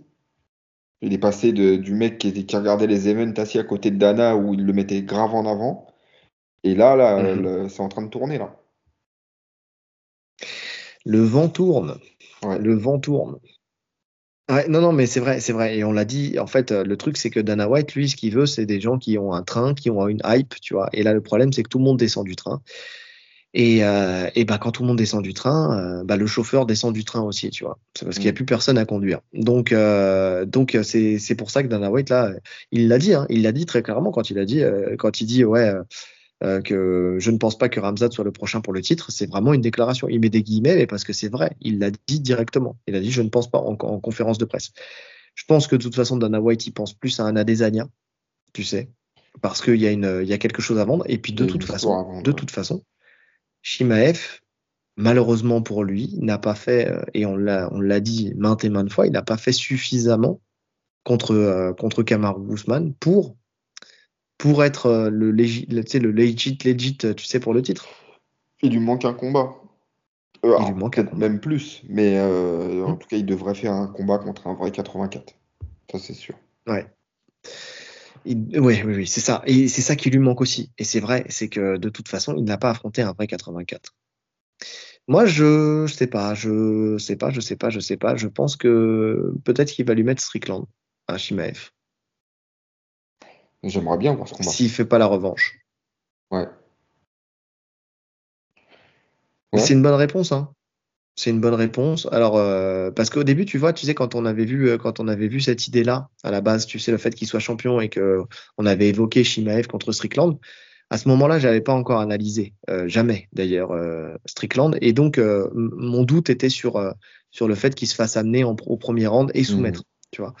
Mais avec ce qu'il nous a montré là, alors avec un Duplessis, effectivement, techniquement, qui est pas non plus un foudre de guerre euh, en lutte, mais qui euh, physiquement impose comme un gros, gros 84, tu Ouais. vois. Euh, et qu'on voit son niveau de défense, à quel point il arrive à se relever facilement et tout ça. Il est serein, on voit son, son cardio, on voit qu'il est habitué aux 5 rounds. On voit que son jeu est chiant pour tout le monde. Non, ça sera un combat super intéressant. C'est un combat intéressant. Alors lui, euh, tu sais, euh, Shimaev, il a fait une sortie en disant qu'il avait, il s'était déjà entraîné avec Strickland, Qu'il l'avait soumis un milliard de fois et qu'il lui avait fait mal debout et que même que Strickland, il avait été se plaindre au coach en disant, euh, tiens, dis-lui quand même de ralentir. Alors oui, ouais, d'accord, ok. Shimaev, il arrête pas de parler de ce qu'il fait à l'entraînement, euh, du fait que euh, qu'il a battu tout le monde, qu'il a roulé sur tout le monde et tout ça. Mais euh, ce qu'il faut comprendre, c'est que à l'entraînement et dans la cage, c'est deux choses différentes. Tu vois, moi, qu- quand il a dit ça, moi, qu'un Strickland aille voir le coach en disant, euh, vas-y, qu'il y ait un peu mollo, tu vois, Bah, c'est pas forcément. C'est une preuve d'intelligence même. Tu vois, si, dans bien mon, sûr. si dans mon état d'esprit, je suis là pour euh, travailler tranquille et que le mec il t'allume, non, c'est pas bon. Mais c'est ça. C'est ça. Parce que, parce que tu as, des choses à travailler. On l'a dit, les sparring, c'est pas forcément des sparring durs. Shimaev, tu sens qu'il est toujours dans la même énergie. Tu vois, il veut rouler sur tout le monde, quoi qu'il fasse, quoi qu'il arrive. Il- dès qu'il est avec quelqu'un, il veut lui rouler dessus. Et on avait euh, Virgil Hogan qui avait fait un retour comme ça, Ouais. où justement, lui, il voulait tourner tranquille. Et, euh, et où le, en plus, je crois que l'exercice, c'était de tourner tranquille. Et il que, euh, que Ramzat, dès le début. c'est ça. Et que derrière, il avait dit, OK, tu veux y aller comme ça, on va y aller comme ça. Ils se sont rentrés dedans. Mais, euh, mais tu vois, à Strickland, c'est pareil, tu vois. Le mec, il va voir son coach parce que, bah, parce que, en fait, juste, euh, il veut pas s'embrouiller avec lui, sûrement. Et puis, en plus de ça, juste lui dire, écoute, euh, dis-lui, c'est pas, c'est pas le but du jour. Tu vois, ça se trouve, il lui a dit, eh, c'est pas le but du jour, on devait travailler tranquille. Vas-y, va lui dire ça. Et le fait qu'il soit dans cette, dans cette logique-là, pour moi, tu vois, ça, ça aussi, ça en dit long. Et ça me, ça ne me rassure pas. Parce qu'il vit dans un monde, euh, dans un monde, tu sais, qui est le sien, où il pense qu'il roule tout le monde, sur tout le monde parce que, euh, mais parce qu'il se met dans des conditions pour rouler sur tout le monde. Tu vois? Mm. Et quand tu sors de ces conditions-là et que tu as une vraie adversité comme un Burns ou comme un Kamaru Usman, bah là, d'un coup, ah, ça pêche un peu. Tu vois, il y a la star du tapis, et parce qu'il met, euh, il, il passe la, la deuxième, la troisième, la quatrième, et on le voit quand il s'entraîne, il est jamais, euh, il est jamais dans le drill. Jamais. Il est toujours là pour montrer qu'il est dominant sur tout le monde. Ouais, C'est un problème psychologique, vrais hein. combats tout le temps. Mais il a un problème psychologique en vrai. C'est, il a un truc à compenser. Tu vois, c'est. euh, Ouais. En tout cas, moi je signe pour ce combat. Ouais. Ouais, moi aussi. Moi aussi. Donc à voir. Mais je pense que de toute façon, si Dana White veut, euh, veut squeezer euh, la revanche contre Duplessis parce qu'un Adesanya pourrait pointer le bout de son nez, si tu veux bloquer Strickland, si tu veux bloquer Shimaev, bah, tu les fais s'affronter, tout simplement. Donc, euh, donc voilà. Dana White, lui, fait pas mal de sorties euh, en ce moment et il a fait une sortie sur Connor.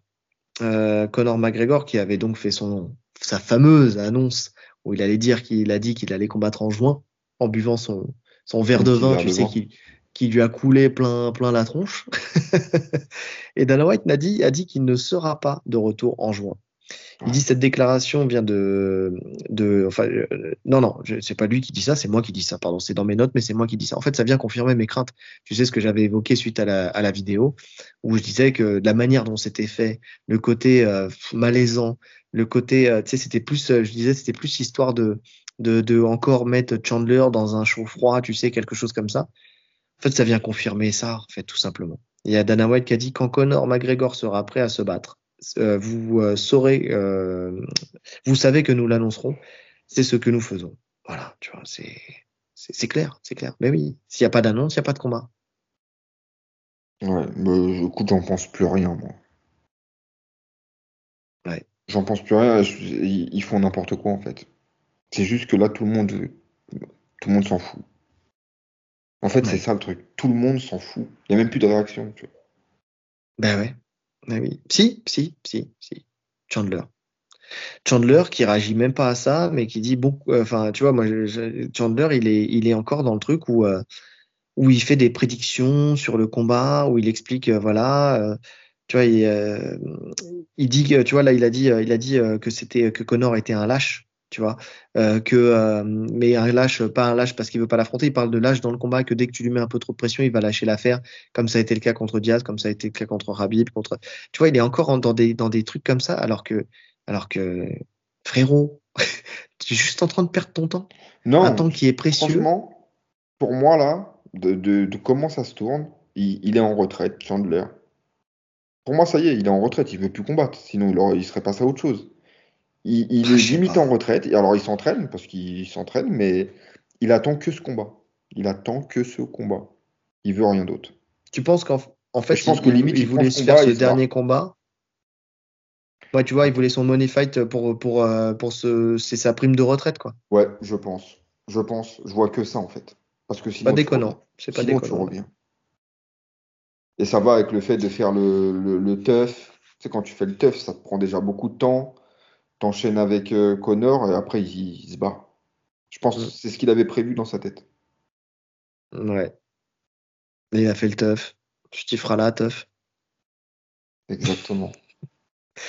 non, non, mais ouais, non, non, c'est pas déconnant. C'est vrai que j'avais pas pensé à cette, cette théorie-là. Et dans ce cas-là, oui, ça, ça, explique pourquoi il serait aussi patient, quoi.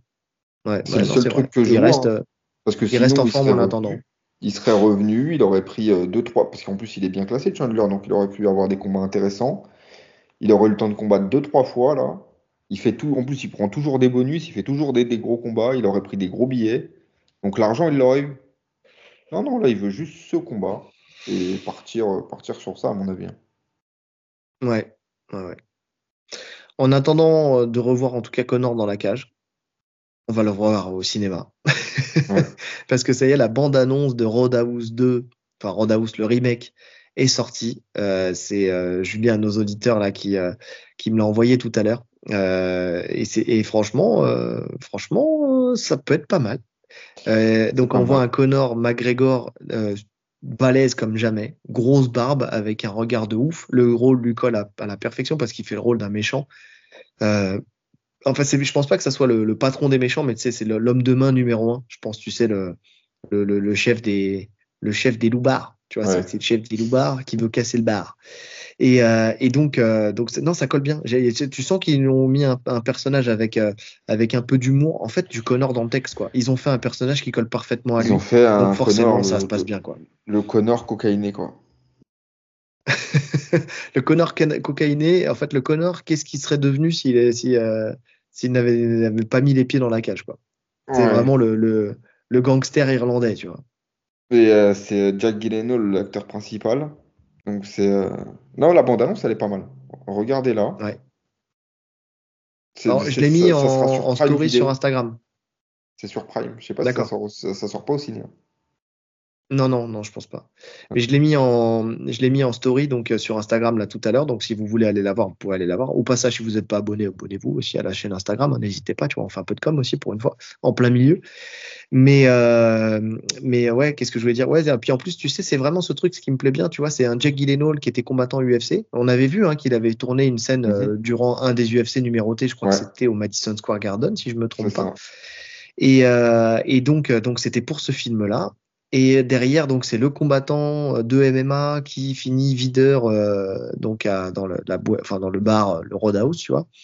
Mais ce qui est marrant, c'est que ce que, j'aime, ce que j'ai aimé, en tout cas si j'ai bien compris, parce que ça reste en anglais, donc euh, it's a mistake euh, forever. Et donc, euh, donc qu'est-ce que je voulais dire? Donc si j'ai bien compris, en fait, tu sais, c'est comme si aussi il apprenait la bagarre de rue. Tu sais, c'est le combattant propre, le combattant de MMA, mais qui va, qui va découvrir ce que, ce que c'est. Voilà, exactement. Tu sais, le, le videur de bar, tu sais, avec, euh, avec tout le vice qui va avec. Parce que tu vois, il y a une scène où tu as McGregor qui lui explique, qui lui dit déjà, je vais t'apprendre une première chose, déjà, reste pas à cette distance, et bah, il lui met un coup de plafond, tu vois. Donc, euh, donc euh, pas mal. Pas- non, pas mal, pas mal. Je pense que c'est pas mal. Je pense que, je pense que ça doit être, tu sais, il doit y avoir des petits trucs d'humour. Parce que tu sais, le mec qui se fait péter le bras, qui dit Ouais, bah, c'est pas, toi même, c'est pas un mauvais garçon. Bah, tu vois, enfin, il a l'air sympa quand même. Tu sais, le mec qui vient de te péter le bras, ouais, non, mais il, est- il a l'air cool quand même. Donc, euh, non, je pense que je pense qu'il est pas mal. Je pense que c'est un film à regarder. Ça sort le 21 mars. Et c'est ce que j'ai mis euh, justement sur la story. Le mois de mars, pour le MMA, quand même, Ah ouais, c'est un gros mois. Ça va être un très gros mois. Donc, euh, donc ouais, 21 mars, moi je sais que je vais le regarder et on fera un débrief. On fera un débrief de ce, de ce film, bien sûr, bien sûr. D'ailleurs, Julien m'a dit j'attends avec impatience votre débrief. Tu vois, donc euh, on fera l'analyse du fight entre, euh, entre Gyllenhaal et, euh, Et et Conor McGregor. McGregor. À défaut de faire Sacré physique, hein. Ouais, Les deux sacrés physiques, hein. Putain, truc de fou. Euh, donc très bien, très bien. Ouais, c'est le genre de, de film sans histoire, mais que tu regardes, euh, tu sais, tu mets ton cerveau en off, tu vois, et puis, euh, et puis tu vas le mater. Et franchement, non, je pense qu'on va tous le voir. bien, T'as peut-être des mythos qui vont dire non, non, mais je vais pas regarder, ça va être un navet, et qui finalement, si ça passe, ils vont le regarder, c'est sûr, c'est sûr. Autre, euh, autre sortie de notre cher Dana White, euh, il réagit au sujet du, de Aspinal, de Aspinal, parce qu'on sait très bien que cette catégorie, elle est en stand-by avec euh, avec Jones contre Miocic qui, eh ben, qui est booké, booké dans l'esprit de Dana White. Et donc bah, il faut attendre que, que Jones sorte de sa, de sa blessure, enfin de sa blessure et de son opération, en sachant que visiblement il récupère très vite. Euh, ce qui lui a posé le plus de problèmes de ce que j'ai lu, c'est son coude qui lui a fait très mal, sa deuxième opération. Ouais. Mais il a l'air de prendre de l'avance euh, sur, euh, sur sa rééducation et tout ça. Ça a l'air de très bien se passer, pour le coup. Ok, c'est rassurant déjà. C'est rassurant. C'est vrai que c'est rassurant. Euh, donc, euh, qu'est-ce qu'il nous dit, notre cher Dana White sur Aspinal Il dit euh, il est prêt à se battre contre n'importe qui en ce moment. Il s'en moque. Il combattra n'importe qui. Il combattra John Jones. Il combattra Stipe Miocic. Il combattra même quelqu'un d'autre euh, s'il faut. Vous savez, dans la, division, dans la division des poids lourds, euh, il s'en fiche de son prochain adversaire. Nous allons donc nous occuper de lui aussi. Euh, Dana White, il a été interrogé aussi sur l'éventuel combat contre Pereira. Euh, donc, euh, donc Mm. il a dit je ne m'intéresse pas à ce genre de choses. Il vient juste d'arriver. Vous savez, il doit encore défendre son- la ceinture, faire ses preuves en, en 93 kilos. Ces deux gars ont du travail à faire avant de s'affronter en poids lourd. Donc déjà, Ouais. il ferme complètement cette porte pour l'instant, et puis ça colle avec le, ce que Pereira avait dit aussi, hein, de toute façon, qu'il voulait, euh, qu'il voulait euh, s'asseoir en 93. Ouais, ça me va. Maintenant, euh, j'ai vu qu'il avait redéfié euh, Stipe qui a refusé encore. Euh, Aspinall. Oui. Ouais, j'ai vu ça.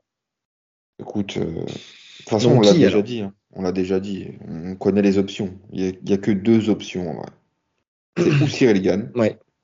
Ouais. mais euh, tu le sens pas chaud. hein. Je pense qu'il a été vexé du refus euh, à Paris.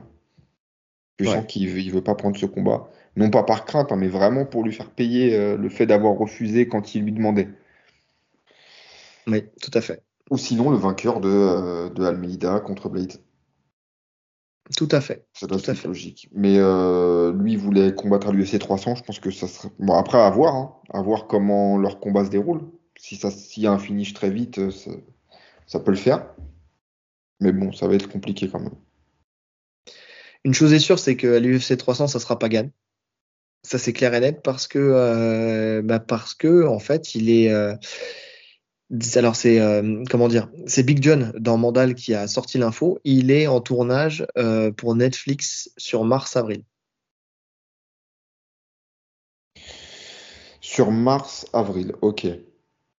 Donc ça colle pas du tout avec l'UFC 300. Ça colle pas du tout avec l'UFC jusqu'à un moment même. Si c'est vraiment des, tournages longs où ils tournent vraiment mars-avril à temps plein, euh, tu fais pas de prépa, donc euh, avril, tu reprends euh, mai-juin quoi.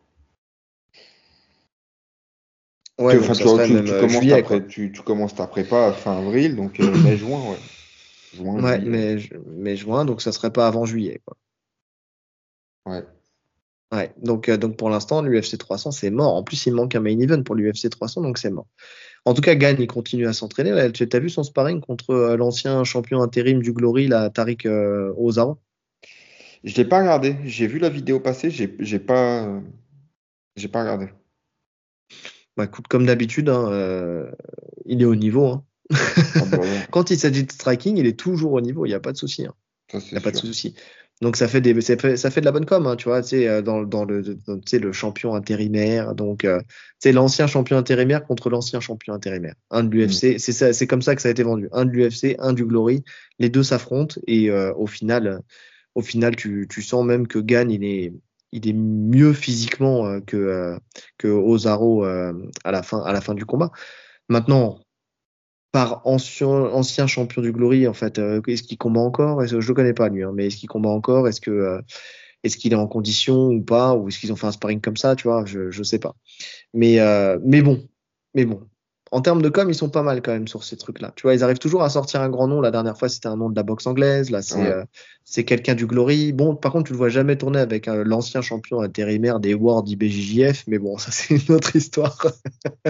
tu le vois seulement tourner. Euh, tu le vois seulement tourner avec avec Redam Meptouche. et ça fait des beaux sparring. Ça fait des beaux sparring. Mais il y a quand même un petit écart de physique entre les deux aussi qui joue. Donc donc bon. En tout cas, il travaille au sol parce que Redam l'a dit la dernière fois que je l'ai vu, il m'a dit qu'il travaillait au sol, qu'il progressait énormément et que euh, et que euh, bon après ils me disent aussi son ressenti, mais bon c'est ils sont potes donc c'est un peu un peu particulier, mais euh, mais Redam disait que que ça faisait même pour lui un très bon sparring parce qu'en termes de, de, physique, tu sais, d'aptitude physique et de mmh. gabarit, en fait, ça collait avec ce qu'il retrouvait en compétition en termes de lutte et tout ça. Et donc, euh, donc c'est que même pour lui, c'était euh, c'était bénéfique de tourner avec Cyril Gann. Ouais. Ouais. En attendant, je pense qu'on n'est pas prêt de le revoir là. Pas tout de suite. Ouais, ouais, Donc c'est vrai que pour l'instant, bah, ça serait plus effectivement un Blades Almeida. Et si, si, euh, si l'un des deux, effectivement, comme tu as dit, s'impose facilement, peut-être, peut-être, peut-être, peut-être, peut-être que, que ça comblerait. C'est le 299 oui, euh, ah oui, c'est vrai, ah 299. Ah bah non, c'est mort. Ah bah non, c'est mort et enterré. Non, non, c'est mort. Ah non, c'est pas possible du tout. c'est pas possible du tout parce que bah parce que ça serait même pas un mois après. Donc, euh, non, c'est mort. Ouais, non, c'est mort. parce qu'il manque encore un title shot là pour le l'UFC 300. Là, il y a les, deux derniers combats qui sont sortis. Enfin, il y a deux nouveaux combats qui sont sortis. Tu peux même pas faire un rematch euh, contre euh, Pavlovic Parce que Pavlovic, il mérite pas une revanche immédiate Non, pas du tout. Non, non, tu peux pas. Tu peux pas. Non, non, bah, je pense que le, de toute façon, le main event de l'UFC 300, ça sera, ça sera tout sauf un combat de poids lourd. Ça, c'est sûr et certain. Ouais. Ça, c'est sûr et certain. En tout cas, on verra. On verra, euh, on verra ce qui, ce qui donne à, à Spinal, mais je pense vraiment qu'ils vont attendre, que Dana White va attendre ça, quoi. Va attendre ce, ce résultat-là. À l'UFC 300, donc, je l'ai dit, il manque, euh, il manque le, le, main event. En fait, il manque que ce combat-là. Hein. La carte, elle est bouclée. Elle est bouclée. Il manque mm. que ce combat-là. Donc, si on la reprend, on a euh, du bas vers le haut, on a euh, Sodik Youssouf, et ça, c'est un des derniers combats qui a été, enfin, ouais, qui a été sorti, versus Diego Lopez. D'accord? Donc, on va s'attarder un petit peu sur ce combat-là parce que c'est, euh, on a parlé des autres. Là, il y a deux combats sur lesquels on va s'attarder. Donc, euh, Sodik Youssouf contre Diego Lopez. Youssouf, c'est 13 euh, victoires 6 KO, une soumission, 6 décisions. On a 3 défaites, 1 KO, 2 décisions. Sur ces 4 derniers combats, il a, alors pas dans l'ordre, hein, mais il a 2 victoires et 2 défaites. Et les 2 défaites qu'il a, c'est contre Barbosa, et contre Arnold Allen. Et oui, à la décision, les deux. Lopez, c'est 23 victoires, 9 KO, 12 soumissions. Et on sait qu'on l'adore pour ça. Et 2 décisions. Il a 6 défaites, 2 KO et 4 décisions on adore. Moi, pardon, excusez-moi, je suis fatigué. Euh, moi, personnellement, de voir Lopez à cette UFC 300, ça me plaît. De le voir juste en dessous de, Bonical, ça me plaît aussi parce qu'on sait que c'est les deux gros prospects de l'UFC là, sur, sur lesquels l'UFC parie énormément, qui les mettent vraiment toujours sur des grosses cartes et normalement même, même en main event, tu vois, surtout pour Bonical. Euh, en main card. Oh, en main, oui, main event, en main card, oui. Enfin, vous m'avez tous compris de toute façon. Et si vous m'avez pas compris, c'est que vous suivez pas l'UFC de toute façon. Parce que celui qui a vu Bonica ou, ou, Lopez en main, en main event, euh, il y a un problème. C'est que c'est qu'il l'a il mis sur son jeu UFC 5. C'est ça en fait. c'est vraiment ça.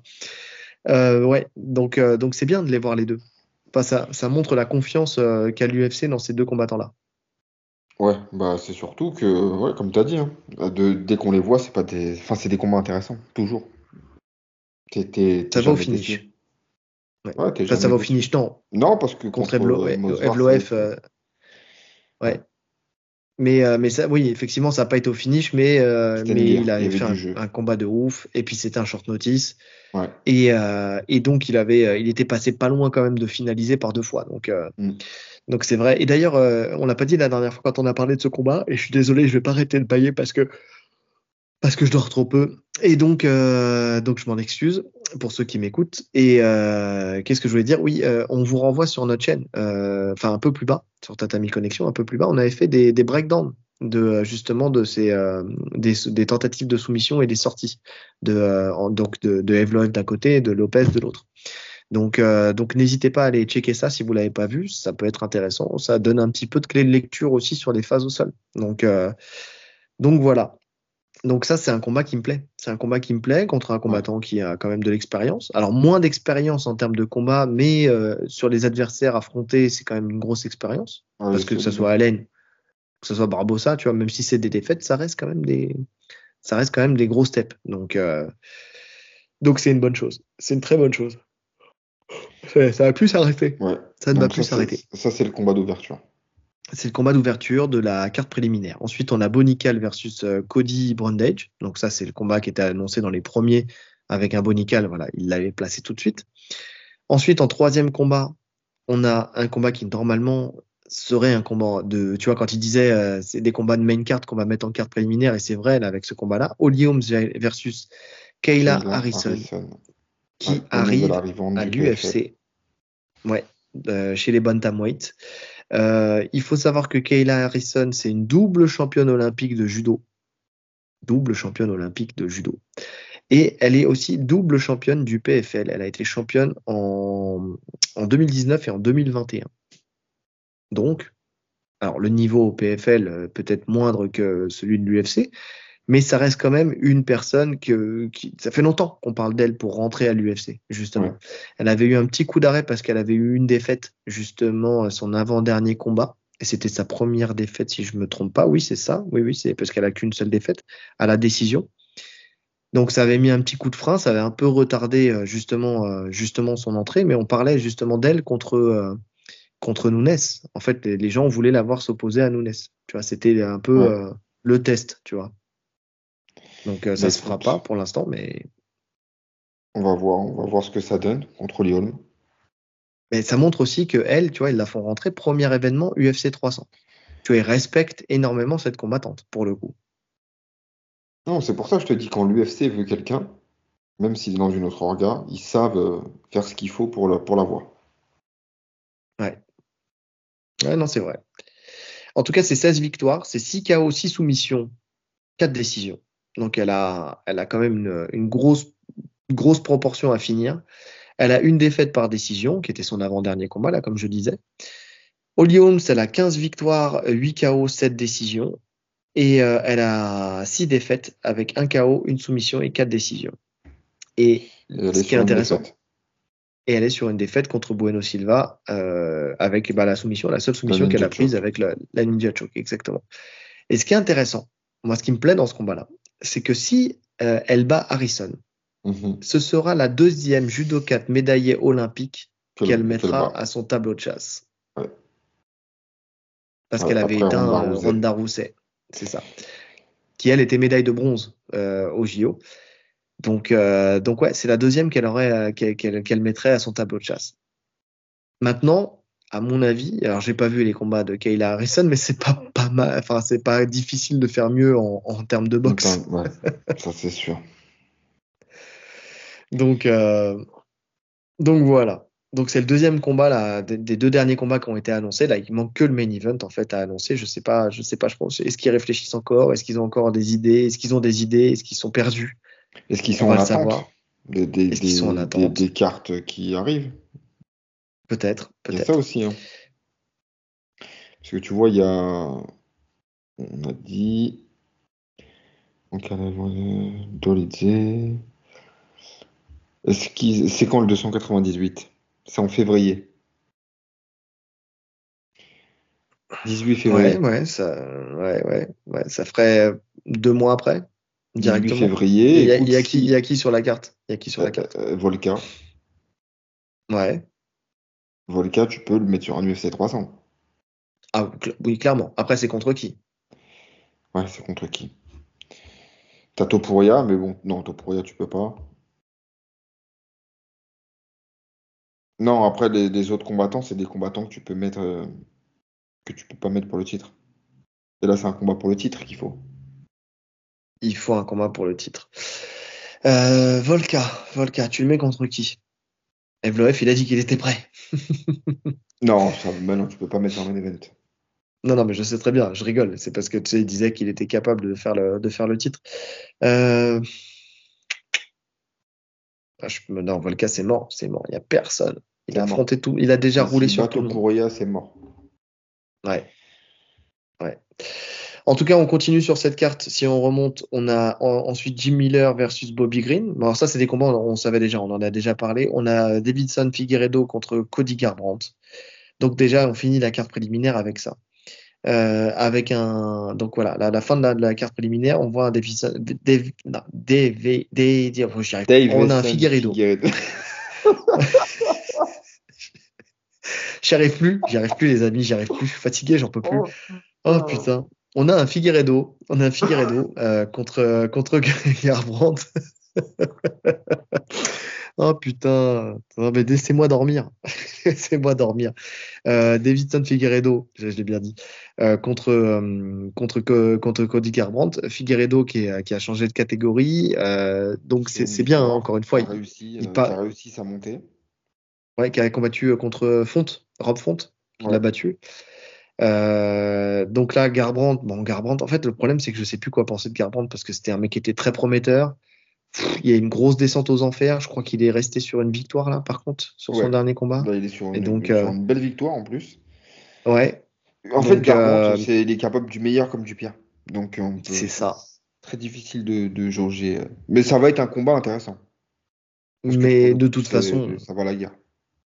Ouais, dans cette KT, ça va souvent à la guerre. Donc c'est pas mal. Euh, on avait dit Jim Miller, c'était pour l'histoire. Hein. C'était pour l'histoire, le fait qu'il ait fait le 100, le 200, il arrive à faire le 300. Ouais. Ensuite, on a Calvin Qatar contre Aljamain Sterling. Ça, ça peut être intéressant aussi. Euh, parce que Qatar, grosse boxe. Ouais, ça c'est intéressant. Et puis c'est surtout la montée en plus de Sterling. Donc on va voir ce que ça donne dans la catégorie dessus. Ouais, en Prochaska avec les, ces, dernières déclarations là qu'on a traitées dans, dans, un autre épisode où on n'était pas rassuré à voir comment il revient après sa défaite contre O'Malley. Ouais, je suis d'accord. On va voir ça. Euh, il a refait, je crois, un combat de grappling qu'il a gagné cette fois-ci. Je suis pas sûr, mais je crois. Enfin, il, a, je crois qu'il a recombattu en grappling. Bref. Ouais, euh, on a après Jiri Prochaska contre euh, Alexander Rakic. Donc ça, j'ai hâte de voir ça parce que je veux voir le retour de Rakic. Pour le coup, on sait que moi c'est quelqu'un, je pariais sur lui dans cette catégorie-là. Donc je, il s'est blessé, il revient. Je veux voir ce que ça donne après son retour de blessure. Ensuite, on a Oliveira contre Tsaroukian. Donc, euh, c'est mon main event, moi. Moi, perso. Mon, pour l'instant. Pour l'instant, c'est mon main event aussi. Ouais, ouais. Et, donc ils ont mis, ils ont inversé l'ordre qu'on aurait voulu. ils ont respecté le titre classique par rapport au titre BMF. On a Geji Holloway, Holloway, on a Zhang contre Xiaonan, et, ensuite on a le dernier combat. Donc, à voir. C'est la dernière, euh, la dernière à sortir. Ils ont le temps de le sortir encore. Donc, euh, il me tarde de voir ce combat-là parce que bon, la carte est, pas mal. La carte est pas mal. Franchement, la carte est pas mal. Quand tu regardes comme ça, ça va. elle est très belle, la carte. Je, je, je pense, je, très belle, très belle. Elle est belle. Franchement, si, c'est une belle carte. Si je t'écris pas, si je t'écris pas UFC 300, que je te le mets en UFC, euh, un, autre chiffre, oui, tu dis la carte est magnifique. on est d'accord. C'est juste qu'on s'attendait à un truc de fou, en fait. C'est ça, c'est ça. En fait, c'est, je suis d'accord avec toi. C'est juste que le fait que ça soit que ça soit l'UFC 300 et ce qui te promettait. Alors c'est sûr, oui, c'est sûr. Quand tu mets des combats que qui normalement euh, sont euh, sont obligatoirement en main event, que tu les mets en carte préliminaire. Ok, d'accord. Maintenant, de là à dire, vous allez voir que dès le début de la carte préliminaire, vous allez dire, mais c'est pas normal ce combat-là, il devrait être main event. Non, non, non, je suis pas d'accord. Je suis pas d'accord. non, c'est sûr. Tu vois. Tu me fais une carte qui démarre avec un avec un Olivera de Saroukian et derrière tu me fais des dingueries en plus euh, au-dessus. Là, je te dis waouh, c'est super, waouh, truc de ouf. Mais là, non, là, on n'est pas, on n'y est pas. Les calculs sont pas bons. Mais euh, mais par contre, je pense que par contre, l'opposition euh, tu vois, même si, si les noms et tout ça, c'est pas non plus un truc de ouf, mais l'opposition le match, les matchmaking va tendre vers des, des, combats qui ne seront pas chiants. Tu vois Et ça, c'est tout ce qu'on demande. Ça, c'est tout ce qu'on demande. Et je pense aussi le fait que ce soit l'UFC 300 dans la tête des combattants, ça va les motiver à faire des guerres. Parce qu'ils auront une exposition, euh, une exposition de fou. Je suis d'accord. Je suis d'accord. Donc on va voir. On va voir ça. J'attends le main event déjà. On continue, on redescend d'un UFC, on va passer de l'UFC 300 à l'UFC 299 avec Poirier qui a tweeté euh, cette semaine une photo, enfin cette semaine, c'est là, ouais, cette semaine, une photo euh, en disant euh, justement belle journée de travail. Et sur cette photo, il était en train de transpirer avec nul autre que Gamrot, Mateusz Gamrot. Donc visiblement, il a décidé de faire son camp d'entraînement avec Gamrot et tu me disais avec Malatov ou Malatov. J'allais dire Malatoulov, tu vois, je, je suis vraiment pas là. Malatov. J'ai été dyslexique sur son nom, euh, qui est le champion euh, donc euh, du PFL. champion? Non, peut-être pas champion. Si, champion. Je crois même. Je crois pas. je, suis, je, suis pas. En tout cas, c'est celui qui. qui combattre Doumbé. Oui, qui, qui, qui demandait à combattre Doumbé. Ouais, c'est ça. Donc, donc, euh, il a pris dans son camp, dans son coin en tout cas, pas dans son coin, dans son camp d'entraînement en termes de sparring, ces deux profils-là, dans l'idée de, se préparer contre Benoît Saint-Denis. Ces deux profils de lutteurs. Alors, Oumalatov, je ne connais pas suffisamment, je peux pas dire, je peux pas juger. Gamrot, on sait que c'est un lutteur et qu'au sol, bah, comme tous les lutteurs, euh, c'est pas forcément un mec du sol, hein, c'est pas exceptionnel au sol. Par contre, c'est un mec qui va te shooter énormément, qui va te mettre beaucoup de rythme est-ce que c'est un bon choix? Euh, Je pense pas. Maintenant, maintenant, est-ce qu'il euh, y a un bon choix à faire contre Benoît Saint-Denis? Dans le sens où il t'amène, euh, il, t'amène la guerre. Donc mhm. en fait, c'est difficile de, reproduire son, jeu. Je pense que le, point faible de Poirier, on l'a déjà dit, pour nous, ça reste la lutte et le sol. Donc finalement, il met l'accent sur ça. La guerre, il l'accepte de. Oui. Moi, c'est ce que je te disais tout à l'heure. C'est-à-dire ah qu'effectivement, là, là en, tout cas, en tout cas, visuellement, il n'a pas, euh, il a pas le, côté sol, pour le coup, mais il peut le travailler différemment, tu vois. Par contre, euh, bah, pour qu'il y ait un côté sol, il faut que, faut que le côté lutte, euh, il faut que le côté, le côté lutte pêche. Et je pense qu'il fait un pari sur le fait de tu m'amèneras pas. Tu vois, si tu m'amènes pas, bah finalement ça se règle debout. Et pour lui, à mon avis, il doit se dire si ça se règle debout, je gagne. Donc plutôt que de perdre du temps à essayer de rattraper un sol qu'il ne rattrapera pas, parce que on sait très bien que le sol c'est ce qui est le plus long à rattraper, tu vois. Et on sait très bien qu'il tétanise très vite parce qu'il va se crisper, parce que voilà, et que c'est dans, cette phase-là qu'il perd le plus d'énergie. Donc il a tout intérêt à peaufiner ses défenses à la mort et à se dire voilà, je prends deux gros lutteurs et si eux me font pas chuter, bah, je chuterai pas. Ouais. Maintenant, Malatov, je le connais pas, euh, je peux, je peux pas décrire ce qu'il fait, mais même en termes de, de lutte, Gamrot, c'est pas du tout le même jeu que que BSD. voilà. Déjà, Gamrot, il shoot euh, en single très bas et il shoot tout le temps. et de loin, ouais. Hmm. Il n'y a, pas, a pas ces entrées en boxe qui lui permettent de rentrer dans le bon timing. Il n'y a pas ce travail. Euh, c'est pas du tout le même jeu. Donc, tu vois, euh, j'aurais préféré dans ce cas-là qu'il trouve un. Alors, avec Oumalatov, c'est peut-être le cas. Je, encore une fois, je le connais pas, donc je peux pas dire. Mais un style dagestanais, tu sais, où le mec vient te boxer et dans sa boxe, il vient te chercher. Parce que c'est et en pression, il va passer dans ton dos et tout ça. En fait, le style d'Aguestanais, on a vu que, que de toute façon, euh, euh, Benoît Saint-Denis était euh, plus dans un plus proche d'un style d'Aguestanais dans sa manière de faire que d'un style lutteur où il va shooter, shooter à distance. Quoi. Hmm. Il est toujours dans le contrôle. Donc, donc ouais. Non, moi pour moi aussi Gamrot. Après Malatov, je sais pas, mais Gamrot, je sais pas. Je comprends pas trop le move. Je comprends pas trop l'idée. Euh, je sais pas. Est-ce qu'il se trompe dans son approche pour ce camp? Bonne question. On, le saura, on le saura le jour J, hein, de toute façon, hein, si ça paye ou pas. Il n'y a que là qu'on le sait, hein, parce qu'en en fait, finalement, tu sais, il a sa logique. Après, il y a des thèmes de travail, parce que c'est pas parce que parce que dans lui, dans ses combats, Gamrot, il shoot de loin et qu'il qu il shoot très bas. c'est ça. il, fait, tout. Logique. Mais c'est ça.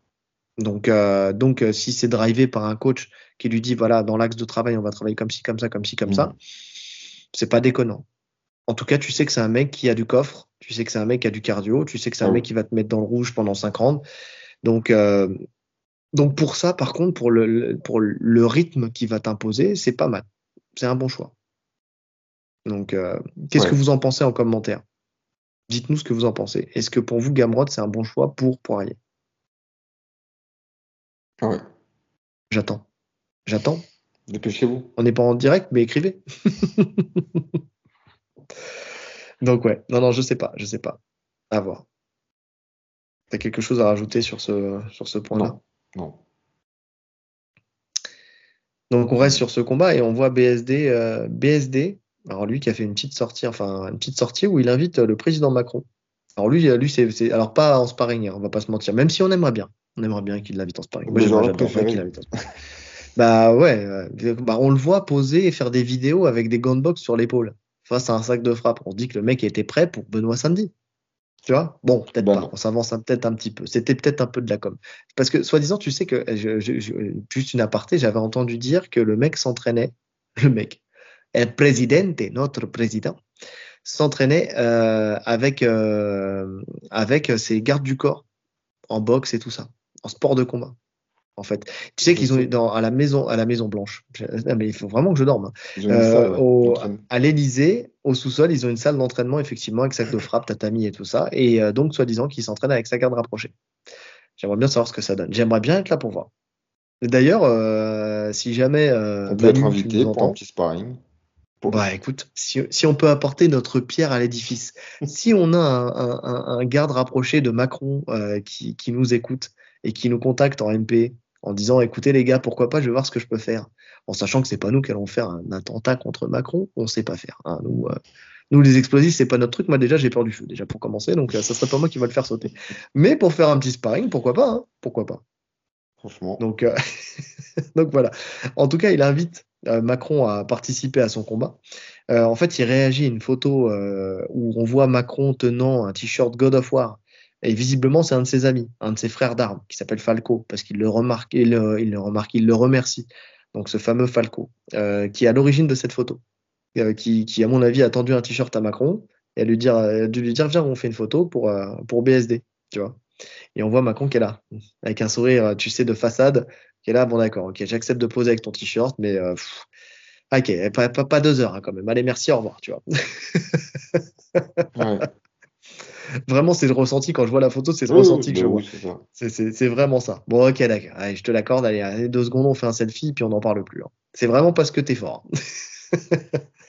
donc, euh, donc, ouais. euh, il en profite euh, pour justement faire, euh, pour passer en fait un message aux, politiques français en disant qu'il faudrait qu'ils soient plus présents pour le MMA, pour cette discipline qui, qui prend de l'ampleur et de l'engouement dans le, dans le public. Il aimerait en fait que, comme sur les événements américains, qui, où là on voit, tu vois par exemple Donald Trump qui est en bord de cage, en fait il aimerait que, que, que les politiques soient un peu plus présents et euh, je vais le faire mentir parce qu'il faut, faut, se souvenir que Marina, ah, je te l'ai dit tout à l'heure et là j'ai pas arrivé à le sortir. Marina Maracineanu, eh, quand tu le dis lentement, ça passe. Euh, L'ancienne justement ministre des Sports qui, euh, qui était là au moment de la légalisation du MMA. Exactement. Euh, enfin, c'était roi Flessel qui était à la base. Après, ça a été repris par euh, Marina. On va, on va finir avec Marina. Euh, et derrière, derrière, elle était là au MMAGP hein, quand même, hein, qui était, qui finalement est le premier. C'est ça, le premier événement avant le Bellator, c'était le MMAGP et elle était là. Elle était dans le public et je crois qu'elle a claqué la bise à, à, à Michael Lebou. C'est le, le, premier événement officiel. Officiel. Il y avait eu l'événement euh, organisé par Lopez au Cirque d'hiver, tu te rappelles? Bien sûr, bah c'est en fait, bah, tu vas un peu d'histoire et on va remettre. Euh, ils avaient surfé sur un, truc de la loi où en fait finalement tu pouvais, il y avait rien qui interdisait d'organiser, tu vois. Voilà, c'est pour ça. Ça jouait sur les mots. On va remettre. Non, non, il n'y a pas, il y a, même pas de jouer sur les mots. En fait, c'est même plus plus vicieux que ça. On va remettre les choses au clair comme ça parce qu'il y a beaucoup de gens qui me posent la question sur le MMA en disant c'était pas légal, c'était pas légal, c'était pas légal. Faut savoir qu'il y avait déjà des, des, événements type MMA qui étaient organisés avec euh, justement avec euh, Mohamed Temar il y a très longtemps, où il y avait, euh, tu sais, des gens de plusieurs arts martiaux qui s'affrontaient avec leur kimono traditionnel et tout ça. c'était en plein Paris, c'était ça se faisait et c'était type MMA. C'était légal de le faire, il n'y avait pas de problème avec ça. Le MMA, on a toujours dit que on ne pouvait pas organiser d'événements, que le MMA était, en tout cas en termes d'événements, n'était pas légal seul était légal le fait de s'entraîner et que si tu voulais combattre, c'était à l'étranger. Dans les faits, c'est pas vrai. C'est pas vrai jusqu'à l'événement au cirque d'hiver qui, a eu lieu en 2015. En gros, ce qui se passait, c'est que tu pouvais très bien organiser ton, ton, événement de MMA, mais le problème, c'est que pour organiser un événement, il faut que la préfecture mhm. te donne son aval. Et le préfecture trouvait toujours quelque chose, en fait, à mettre en place pour que ton événement ne puisse pas se faire. Lopez, a organisé son événement au cirque d'hiver et il a un peu voilà joué justement avec euh, la préfecture pour que il puisse passer et faire son événement. Et le problème c'est que ça n'a pas du tout plu à la préfecture et donc par extension à l'État qui a dit ah d'accord ok. Bon t'as voulu la jouer comme ça t'as voulu jouer avec le règlement. Et ben à partir de maintenant on le dit on légifère. Le MMA en termes d'événements sportifs professionnels c'est mort c'est illégal. D'accord? Donc c'est à partir de 2015 et du cirque d'hiver et Fernand Lopez qui a voulu justement faire ce premier événement euh, de lui en son nom et tout ça. Ah, l'ego, l'ego, toujours l'ego. Euh, c'est ça qui a fait que derrière le, MMA a été, euh, a été bloqué, tu vois, illégal. Et c'est en 2020, c'est en 2020, en janvier 2020, que on est revenu là-dessus et que le MMA a été légalisé et qu'on a pu faire des premiers événements qui sont redevenus légaux. Alors, c'est pas le premier événement légal, parce que finalement, l'événement de Lopez, il était légal, parce que s'il n'était pas légal, il aurait eu des mhm. problèmes avec la justice. Tu vois, il y a ça aussi. Parce que tu sais, si tu dis c'était pas légal, si c'était pas légal, il aurait eu des problèmes avec la justice. Ça n'a pas été le cas. C'est juste qu'ils ont légiféré derrière sur, le, sur la discipline. Mais à partir de ce moment-là, en fait, à partir du moment, euh, à partir de janvier 2020, on a pu refaire des événements légaux vraiment, où la préfecture ne prenait plus la tête, bah, sauf si bien sûr ton événement il est dangereux, tu vois. Mais, euh, mais donc voilà, et euh, ça devait être le Bellator Paris qui devait être le premier événement. Et juste avant, il y a le, le MMAGP qui a fait son événement quelques jours avant. Euh, je crois que c'est le jeudi. Il a fait le, le, si je me trompe pas, le jeudi il y a eu le MMAGP. Ouais, c'est ça, le jeudi MMAGP parce que le Bellator c'est le ah, vendredi. C'est le vendredi. Ah bah c'était ça là. Et ben, je crois que c'est ça qui s'est passé. Donc, pam, pam, sur deux jours, il y a eu deux événements. mais, il a pris le motel, a été au plein de problèmes sur le premier MMAGP. Où il y avait eu un problème des retards, des problèmes de... Il y a eu un retard, il y avait eu, euh, ça avait commencé presque une heure, euh, une heure et demie après. Oui, parce qu'ils ont dû aller chercher une cage ailleurs et tout ça. Oui, oui, c'est ça. Donc, euh, il y avait du couac. Il y avait du couac dedans. Mais donc, voilà, si on remet l'histoire en place, en tout cas, c'est comme ça que ça s'est passé. Donc voilà. Et, donc il y avait, il y avait Marina Maricineanu qui était présente sur cet événement-là, et je crois qu'elle était présente aussi au Bellator, si je me trompe pas. Mais c'est vrai que depuis, par contre, les, hommes politiques, bon, ne sont, ne venaient pas, ne sont pas venus, tu sais, particulièrement sur les, sur justement les événements de MMA. Bon après, en vrai, sur les événements d'autres sports, en vrai. Déjà, mis à part le foot. Oui. Voilà. si, peut-être le tennis tu vois. Mais des sports de, des sports de riches. oui. non, mais tu vois, c'est des personnes, ils, ils, ont, tu vois, il y a toujours en France, on a toujours ce truc, euh, tu vois. si, si, si, tu pourrais avoir peut-être un Bernard Philippe, euh, tu vois, qui, euh, qui, un Bernard Philippe, qu'est-ce que je raconte moi Un Édouard Philippe, oh là là, mais ça va vraiment pas ce soir. Un Bernard Philippe, oh J'étais en train de chercher. Un Jean-Pierre, je le connais pas. Un Jean-Pierre Macron. Il y a, a peut-être un Jean-Pierre Macron. Non, non, un Bernard, un Édouard Philippe, tu vois. oh là là là là, elle, je crois que le mot de la fin, je crois qu'il est tout trouvé. Hein. C'est, euh, c'est l'exomile. Donc, euh...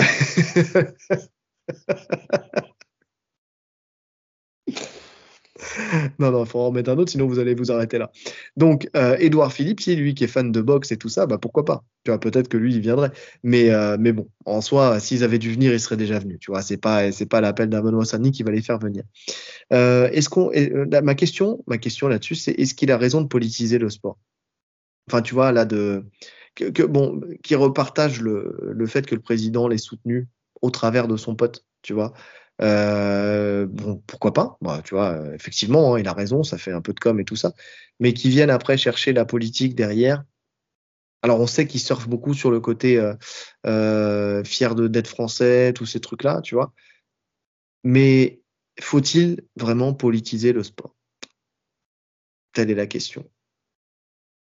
Bon, ça, c'est propre à chacun de donner sa réponse. Hein. Ouais. je pense que pense qu'il a combattu devant le président américain et que, en tant que représentant français, il aimerait bien avoir son président à lui, euh, au-delà de, la politique. Hein. Je te parle pour l'image.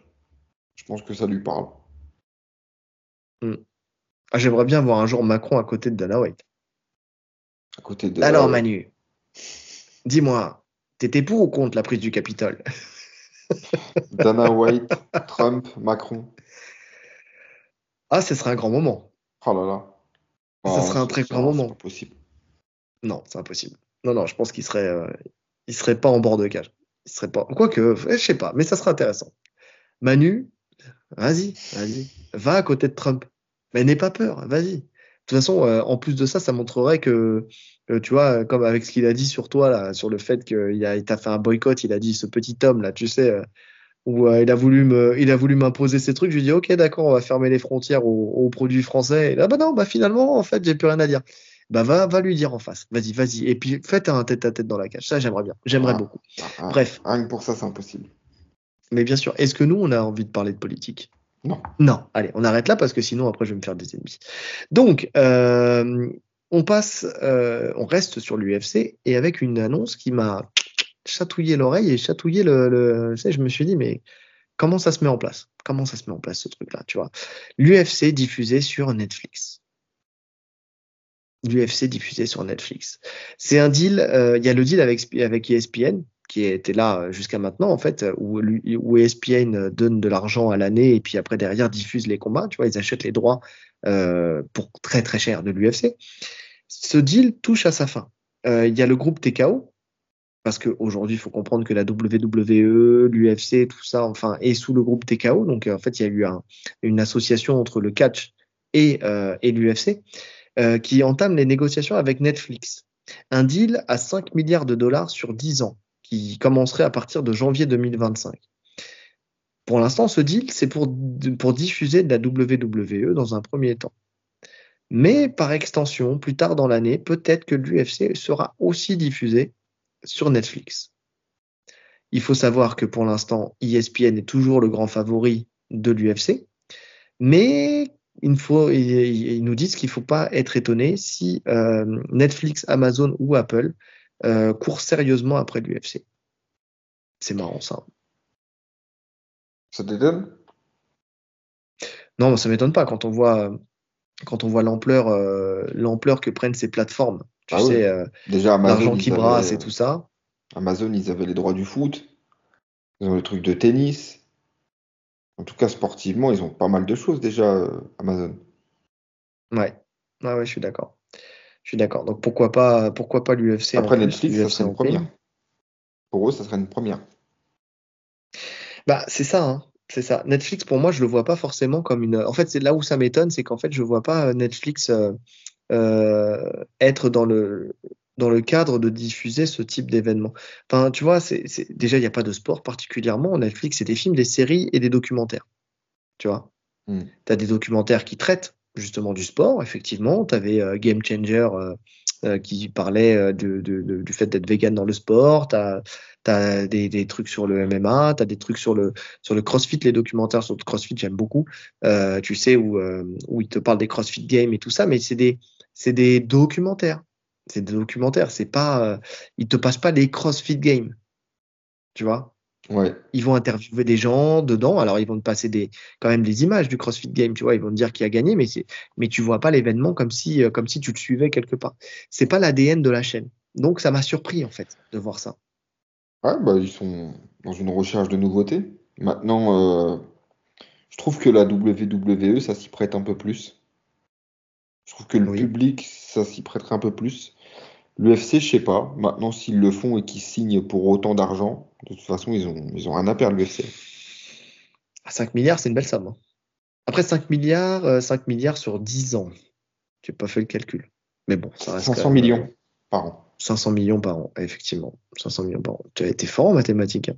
Non, je ah, quand il y a un signe dollar, euh, quand il y a un signe dollar, ça y est, tu calcules vite. Hein, Exactement. Ah, non, j'ai compris. 500 millions par Ça serait des pommes ou des cerises, ça aurait été moins vite. Ce qu'il faut savoir, je sais pas si tu as l'info, mais est-ce que tu non, sais. Parce, que je, parce que je sais pas de quoi tu me parles, donc j'ai pas l'info pour l'instant. Le, le deal avec ESPN, il est à combien? On sait pas ça? Euh, je, je, ne l'ai pas cherché. Je l'ai pas cherché. Euh, je sais que, que la sueur en a beaucoup parlé pendant un moment. Tu sais, parler vraiment de, de ce deal. Ils en parlent souvent. Euh, mais j'ai pas l'info en tête, mais je sais que c'est une belle somme en tout cas. Je sais que c'est une belle somme puisque euh, puisque derrière justement la problématique c'était que euh, que depuis qu'il y avait euh, justement le deal avec ESPN, on remarquait que les UFC ils se prenaient pas trop la tête à faire des UFC numérotés forcément ouf à chaque fois, tu vois. Mhm. Il y a eu un moment où justement ESPN a, a, gueulé parce que parce qu'en fait financièrement ils rentraient pas dans leurs frais parce que parce que les événements ils rapportaient rien quoi. Enfin ils étaient pas ils étaient pas hypants quoi. C'est quand même un risque hein. C'est quand même une prise de risque d'aller sur Netflix hein, quand il pense, parce que euh, c'est super important pour un sport d'être sur une grosse chaîne euh, publique. Enfin, pas, publique, mais euh, une grosse chaîne de télé connue, reconnue. Ouais. Une, chaîne mainstream. le, mais c'est surtout qu'il Le Pride, pour reprendre, c'était il y a longtemps, mais le Pride a, sombré quand il a perdu son deal télé. Oui. Oui. Non, mais ESPN, tu, tu vois la logique, c'est une chaîne de sport. Tu vois. Ouais, et s'il n'y a plus de, d'UFC, il y a une autre orga qui va, qui va passer un deal avec ESPN. Ouais. Et c'est pour ça que de toute façon, ils disent que, que c'est toujours le grand favori. Tu sais, à mon avis, à mon avis, ils veulent faire monter les ESPN. Ah voilà, c'est ça, c'est ça. Effectivement, Netflix pour le catch, ça passe. Ouais, je trouve aussi. Mais, euh, mais par contre, euh, je pense que pour l'UFC, je pense pas que ça soit le move à faire. Mais effectivement, c'est, tu sais, avec un, ils sont très forts hein, dans le, dans le, d'un côté business et euh, sur le côté business. Et je pense que de toute façon, vu qu'ESPN justement commence à grincer un peu des dents et commencer eux aussi à, à, sortir leurs cartes, en fait, finalement, c'est un jeu de poker. Hein. Ok, d'accord. Alors, on vous a donné tant, vous nous avez fait tel, tel, tel événement, c'est de la merde. Ok, donc on va continuer, mais par contre, euh, bah, on va vous donner moins. Puisque vous nous donnez pas satisfaction sur l'ampleur des événements, bon, on va vous donner moins. Ok, d'accord, c'est pas grave. Euh, Netflix, 5 milliards sur 10 ans euh, pour euh, la WWE. On est dans le même groupe, donc ça veut dire qu'on a une porte d'entrée. Ok, bah, c'est pas grave, on va aller voir du côté de Netflix si l'herbe est plus verte. Ah oui, mais quand même, l'UFC, beaucoup de gens regardent sur ESPN. Puis derrière, il y a aussi du pay-per-view. Et puis derrière, il y a aussi ceci, il y a cela. Ok, bon, bah, ah, d'accord. On va au moins maintenir, tu vois, maintenir le niveau de, le niveau de revenu. Ouais, ouais. Ouais, c'est pour ça, je pense pas que.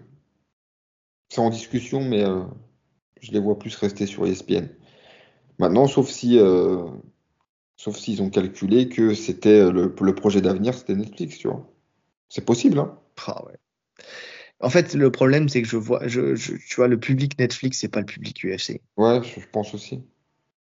Tu vois, enfin, je pense à ma, je pense à ma sœur. Tiens, pour une fois, je vais pas parler de ma femme ou de mes gosses, mais tu vois, c'est, c'est parce que je pense à ma sœur parce que c'est, c'est elle qui paye Netflix pour moi. On a tous quelqu'un qui paye quelqu'un qui, qui paye Netflix pour nous. On est d'accord. Ça arrive très souvent.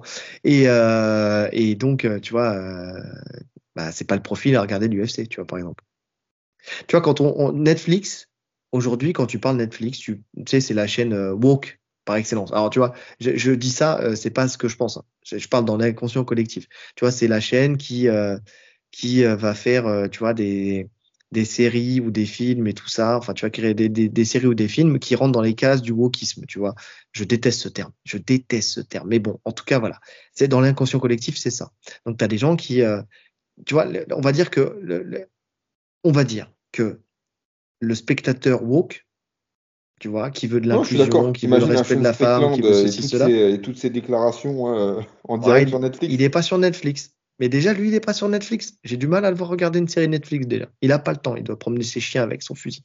Mais, euh, mais tu vois ce que je veux dire? Donc, c'est ouais. pas du tout le même public. Non, c'est vrai, je suis d'accord. Tu vois, Amazon, pourquoi pas? Jeff Bezos, il nique la planète. Allez, allons-y. De toute façon, euh, c'est pas grave. C'est d'Américain de base, tu vois, qui veut niquer la planète et qui veut la polluer dans tous les sens. Il jette des fusées dans le ciel. Ah, c'est joli, c'est bon, ça brûle. Tu vois? Donc ouais, pourquoi pas Mais j'ai du mal à voir avec Netflix. plus avec Amazon. Ouais. Donc, euh, donc à voir. Mais bon, en tout cas, c'est quand j'ai vu ça, ça m'a tellement surpris qu'il me suis dit, fallait qu'on en parle.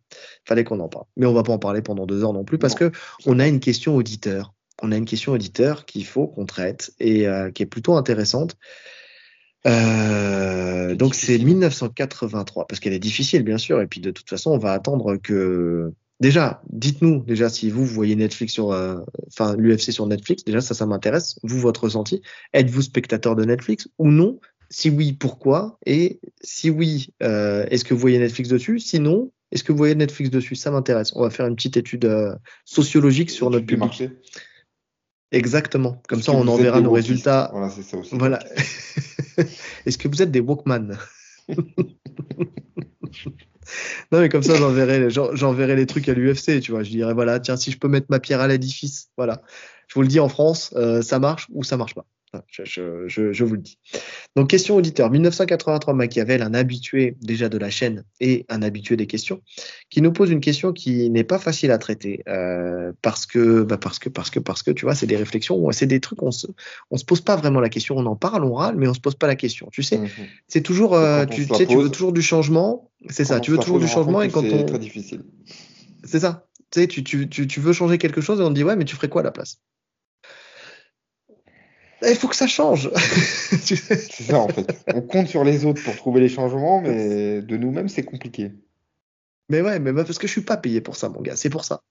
Et donc, il nous pose une question. Il nous dit Êtes-vous pleinement satisfait des règles de scoring en vigueur à l'UFC Sinon, que changeriez-vous? Alors, déjà, moi, la première chose qui m'est venue à l'esprit quand j'ai lu cette question, c'est déjà faut-il? Je, tu sais, je me suis, en fait, j'ai posé une question pour répondre à la question.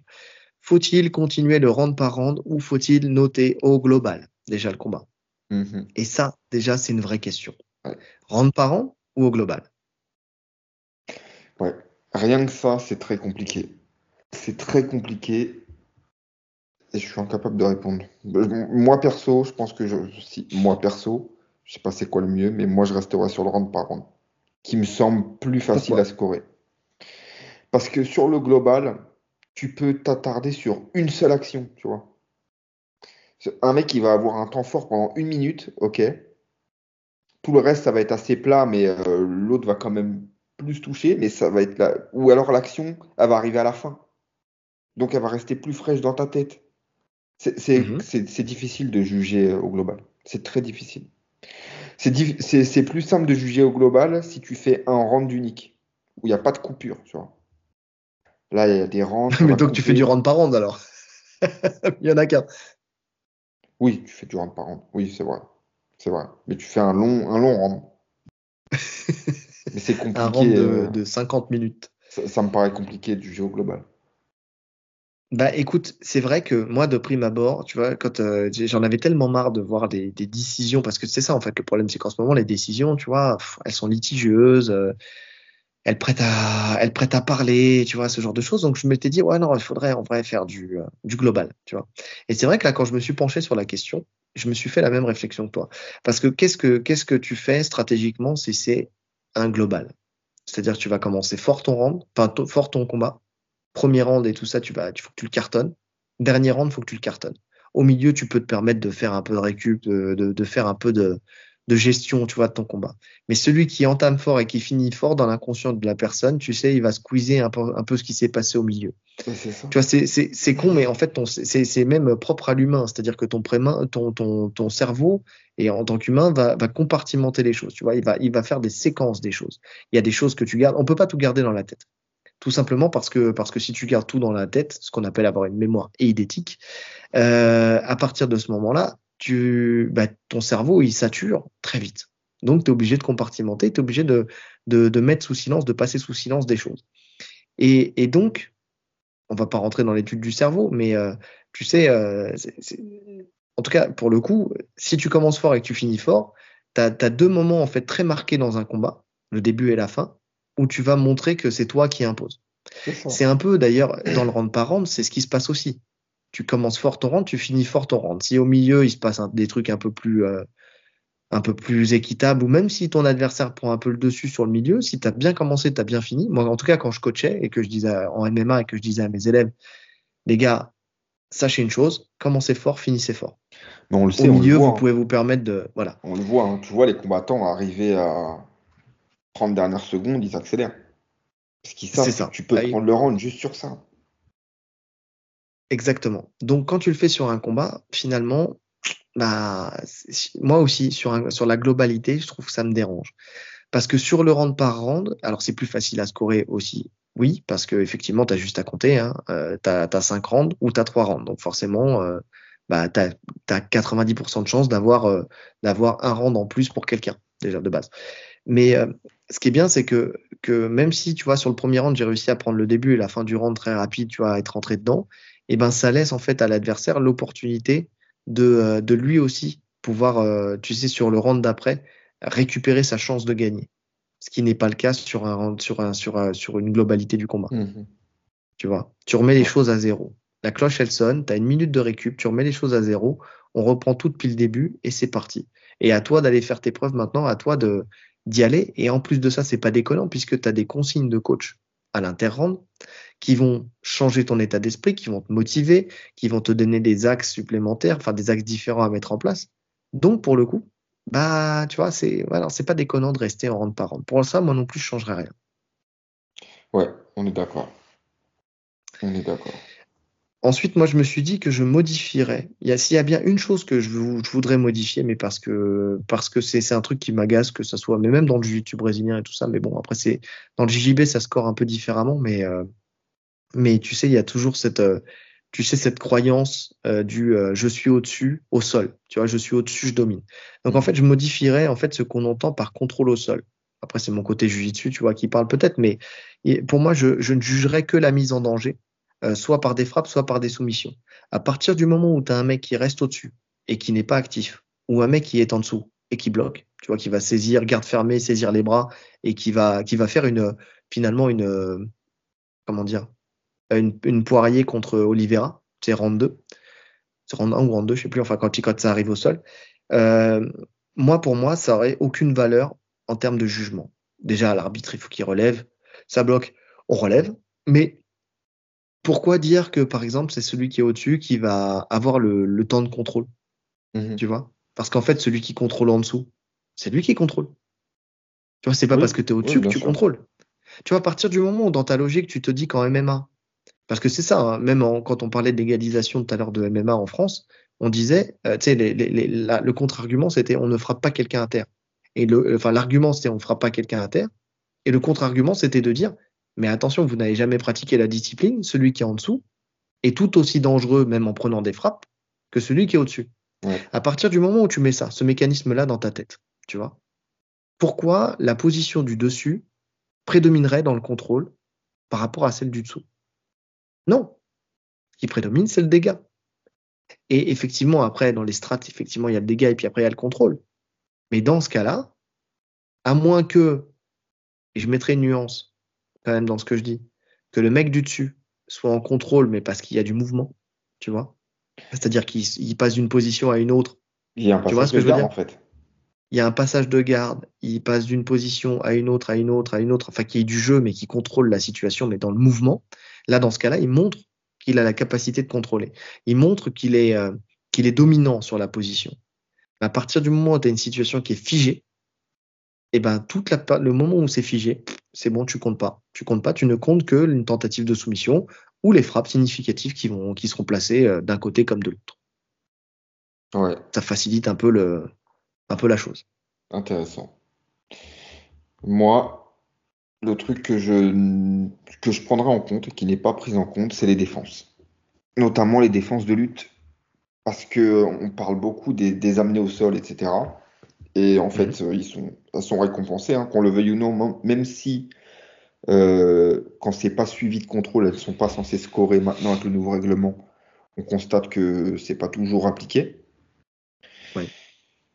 Mais je trouve ça, alors c'est magnifique un lutteur qui arrive à amener constamment son adversaire, mais c'est aussi magnifique un mec qui arrive à défendre toutes les amenées. Et c'est pas récompensé. On sait que c'est un taf de fou et que ça devrait être pris en compte. Donc moi, je scorerais euh, les défenses autant que les attaques, en fait. En tout cas, sur la partie lutte. Sur, les, défenses de lutte, pour moi, ça serait super important de, récompenser les mecs qui défendent la lutte euh, proprement. Ah oui, quelqu'un qui se relève dans la foulée, euh, dans la foulée, il score. Ouais, je prendrais ce, stress. Parce que quand tu parles de défendre, parce que la question c'est quand tu parles de défense, tu parles de quelqu'un qui ne tombe pas ou quelqu'un qui, qui tombe mais qui se relève tout de suite? Et qui, bah, déjà quelqu'un qui ne tombe pas qui défend, hein, qui, arrive à défendre l'amener. Et le fait de, revenir debout, ouais. ouais, ça peut rentrer en compte. Le fait de revenir debout, d'avoir de, une défense cohérente, rapide, c'est ça doit être récompensé. Ouais, ouais, je suis d'accord. Je suis d'accord. Bah parce que de toute façon, moi aussi, je m'étais fait une réflexion sur la lutte. Tu sais, euh, pareil sur le contrôle à la cage, en fait. Quand c'est un contrôle qui mène à rien, pareil, tu vois, quand tu colles à la cage, finalement, tu as le temps de contrôle. Mais euh, c'est quand même euh, ouais, c'est quand même laborieux. En fait, et ça, et ça n'incite pas. Et le problème, en fait, tu vois, toute la problématique pour moi, c'est de, d'essayer de, faire travailler les, les, deux protagonistes. À partir du moment où tu acceptes que si tu es au-dessus, comme je disais pour le sol, et que tu viennes contrôler ton adversaire, c'est toi qui as le temps de contrôle. Que tu sois à la cage et que tu viennes contrôler ton adversaire, tu as le temps de contrôle. Donc si tu as le temps de contrôle, tu gagnes des points dans ton combat. OK. Mais en quoi ça ouvre le jeu? En quoi ça incite euh, la personne à, travailler, à aller chercher, euh, aller chercher plus loin, soit une autre position, soit une soumission, soit un chaos, tu vois? Ça incite en rien. Parce que en soi, tu te dis, bah voilà, ok. Alors c'est vrai que le mec, il est plus fort que moi en boxe, il va, il va me rouster. Il va me rouster debout. Ok, d'accord. Bah, je vais le coller à la cage. Donc ça veut dire que le round, il va être nul en termes de boxe, en termes de dégâts. Par contre, en termes de temps de contrôle, on passe sur la deuxième strate, c'est moi qui gagne. Ok. Mais au final, on a un combat chiant. Donc le public, il a perdu l'organisation, elle a perdu, et le combattant, bah, il se fait huer. Donc il faut, euh, il faut, il faudrait, moi, en fait, moi, même debout, hein, tu sais, tu viens contrôler à la cage, mais tu crées pas de jeu. Juste tu colles. Pareil, c'est une position neutre, ça ne change rien. Tu vois? Ça t'incite à amener au sol, et effectivement, après, derrière, je suis d'accord avec toi, si tu arrives à défendre la lutte, bah, c'est pareil, tu scores. Tu scores. le mec score son amené. Mais en mmh. vrai, tu vois, c'est, tu vois, euh, finalement, on en revient. Finalement, c'est le, dégât, hein. enfin le dégât ou le contrôle, tu vois, euh, parce que euh, parce que en vrai, ce que je te dis là, tu vois, si si t'amènes, tu scores, le mec se relève, tu scores. Ah, finalement, ça fait match nul. Donc finalement, en gros, si on regarde bien, quand même, il faut en fait prendre le nouveau règlement, la nouvelle nouvelle notation. Mais il est pas mal, le nouveau règlement, il est bien. S'il est, est appliqué comme il se doit. Voilà, et c'est ce que j'allais dire. Et en vrai, il faut que ça soit lui qui soit mis en place et, appliqué parce que normalement, en fait, une amenée au sol ne score pas tant que derrière, tu n'en as pas fait quelque chose, tu vois. Et en fait, je, si je suis ta logique, finalement, ça, ça revient à faire ça. C'est juste qu'au lieu d'avoir euh, zéro point, en fait, tu mets un point de chaque côté. Tu vois, bon, bref. Tu vois ce que je veux dire, mais finalement, que ça soit zéro ou que ça soit 1-1, ça fait toujours égalité. Ça fait toujours, euh, ça fait toujours zéro. Enfin, c'est, tu, vois, tu reviens au même niveau. Donc finalement, ça veut dire que, que le, le système actuel, il est très bon mais il faut vraiment, vraiment, vraiment que les gens arrivent à le comprendre et à le mettre en place, qu'on sorte, qu'on sorte de cette croyance qui est restée que si tu marques un takedown, par exemple, en fin de round, ça y est, tu as gagné ton round. Non, c'est pas possible, ça ne marque pas. Ça ne marque pas. À partir du moment où tu amènes pour rien et que le mec se relève, il n'y a pas d'intérêt. Bah. L'objectif, et je pense que l'objectif de, ce nouveau règlement, c'est de, de, dire que on va mettre en avant et on va récompenser quelqu'un qui va chercher à finaliser le combat. Tu vois? Ouais, bah ça, ça passe par la, formation plus approfondie des arbitres. Et si je dois rajouter des un juges, truc, des, juges, des, juges, des juges, justement pour en revenir aux juges, je pense que si euh, je devais changer un truc, c'est que je les ferais juger euh, pas dans la salle, dans une autre salle, hors public. Pour pas être influencé par les pour pas être influencé, pour pas avoir le son, pour pas. En fait, à la télé, tu vois mieux. Tu, sais très bien que quand tu, tu fais une analyse, tu as une meilleure appréciation de, à la télé qu'en vrai, ou tu es faussé en vrai. Il y a l'ambiance, il, y a, trop de choses qui rentrent en compte. Même l'angle de vue, il est pas aussi bon. Ouais. Après, ça, ça demande. Pardon, vas-y, continue. Non, non, bah, moi, moi je, je préférais qu'il soit dans une salle neutre et qu'il juge à partir de là. Ouais. Après, ça demande une logistique, euh, je pense aussi, euh, qui, est, qui est pas évidente parce que bah parce que dans l'endroit où tu es, il faut que tu aies donc déjà bon une salle, ça se trouve, hein, tu vas, on va pas se mentir avec euh, la logique d'écran et tout ça. Euh, mais mais mais mais mais euh, c'est surtout aussi le temps, tu sais, pour la décision. Parce que là, l'avantage de l'avoir en bord de cache, c'est que tu prends les feuilles, tu montes, oui, c'est vrai. Et c'est aussi d'un point de vue d'un point de vue sécurité, où le juge est sous les yeux de tout le monde. Et donc tu vois qu'il n'est pas influencé, qu'il n'est pas, etc. Si tu le vois pas, c'est vrai que ça peut, tu peux spéculer sur plein de choses. Alors, donc j'y ai pensé à ça quand tu as dit ça, mais en fait ça, ça peut se contrer et se contrôler avec avec, des caméras, avec euh, des caméras, ou même des huissiers, tu vois. Enfin, tu sais, quand je dis des huissiers, tu vois, des gens qui sont euh, des, des, des, huissiers assermentés, euh, des si vous avez la ref. Les trois je suis assermenté moi.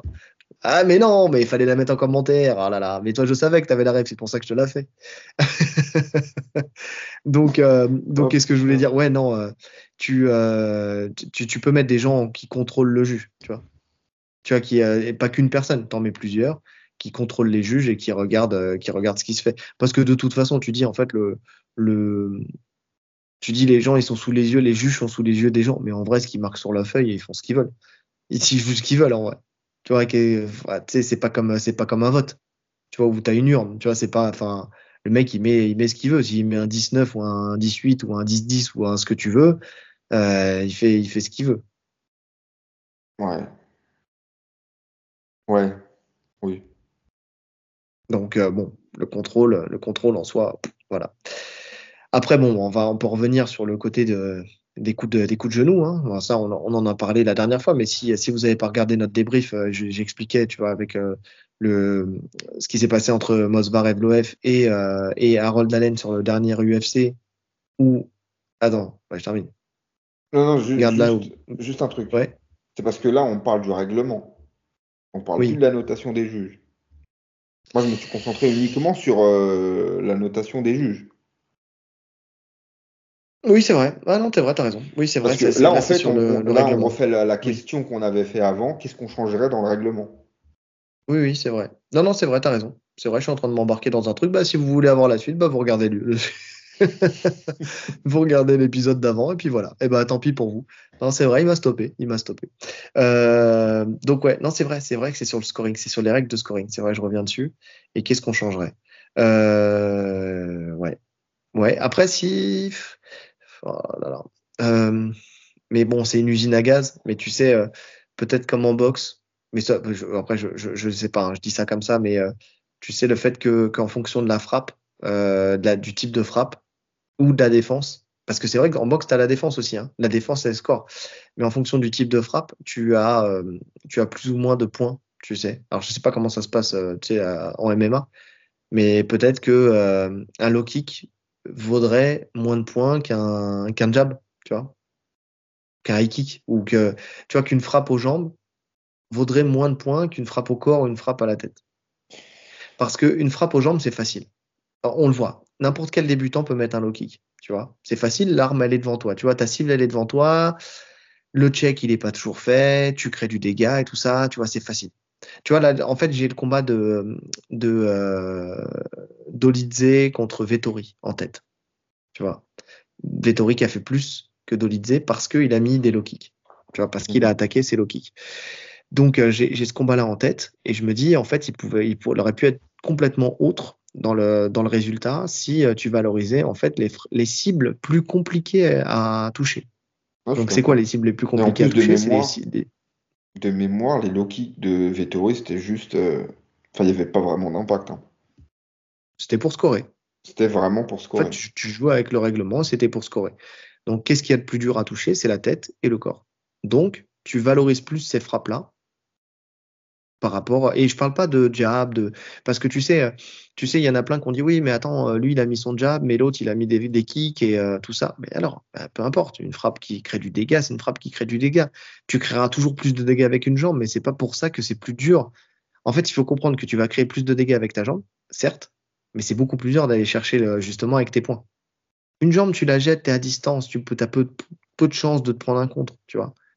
Par contre, quand tu dois rentrer en anglaise, que tu dois venir et tout ça, placer ton jab, placer ton crochet, rentrer dans le, dans le brawl et tout ça avec, euh, avec, euh, avec tes points, bah déjà tes points, ils s'éloignent de ton visage et en plus de ça, ça t'oblige à casser la distance. Donc, tu es plus proche de ton adversaire et tu es plus proche d'un contre potentiel.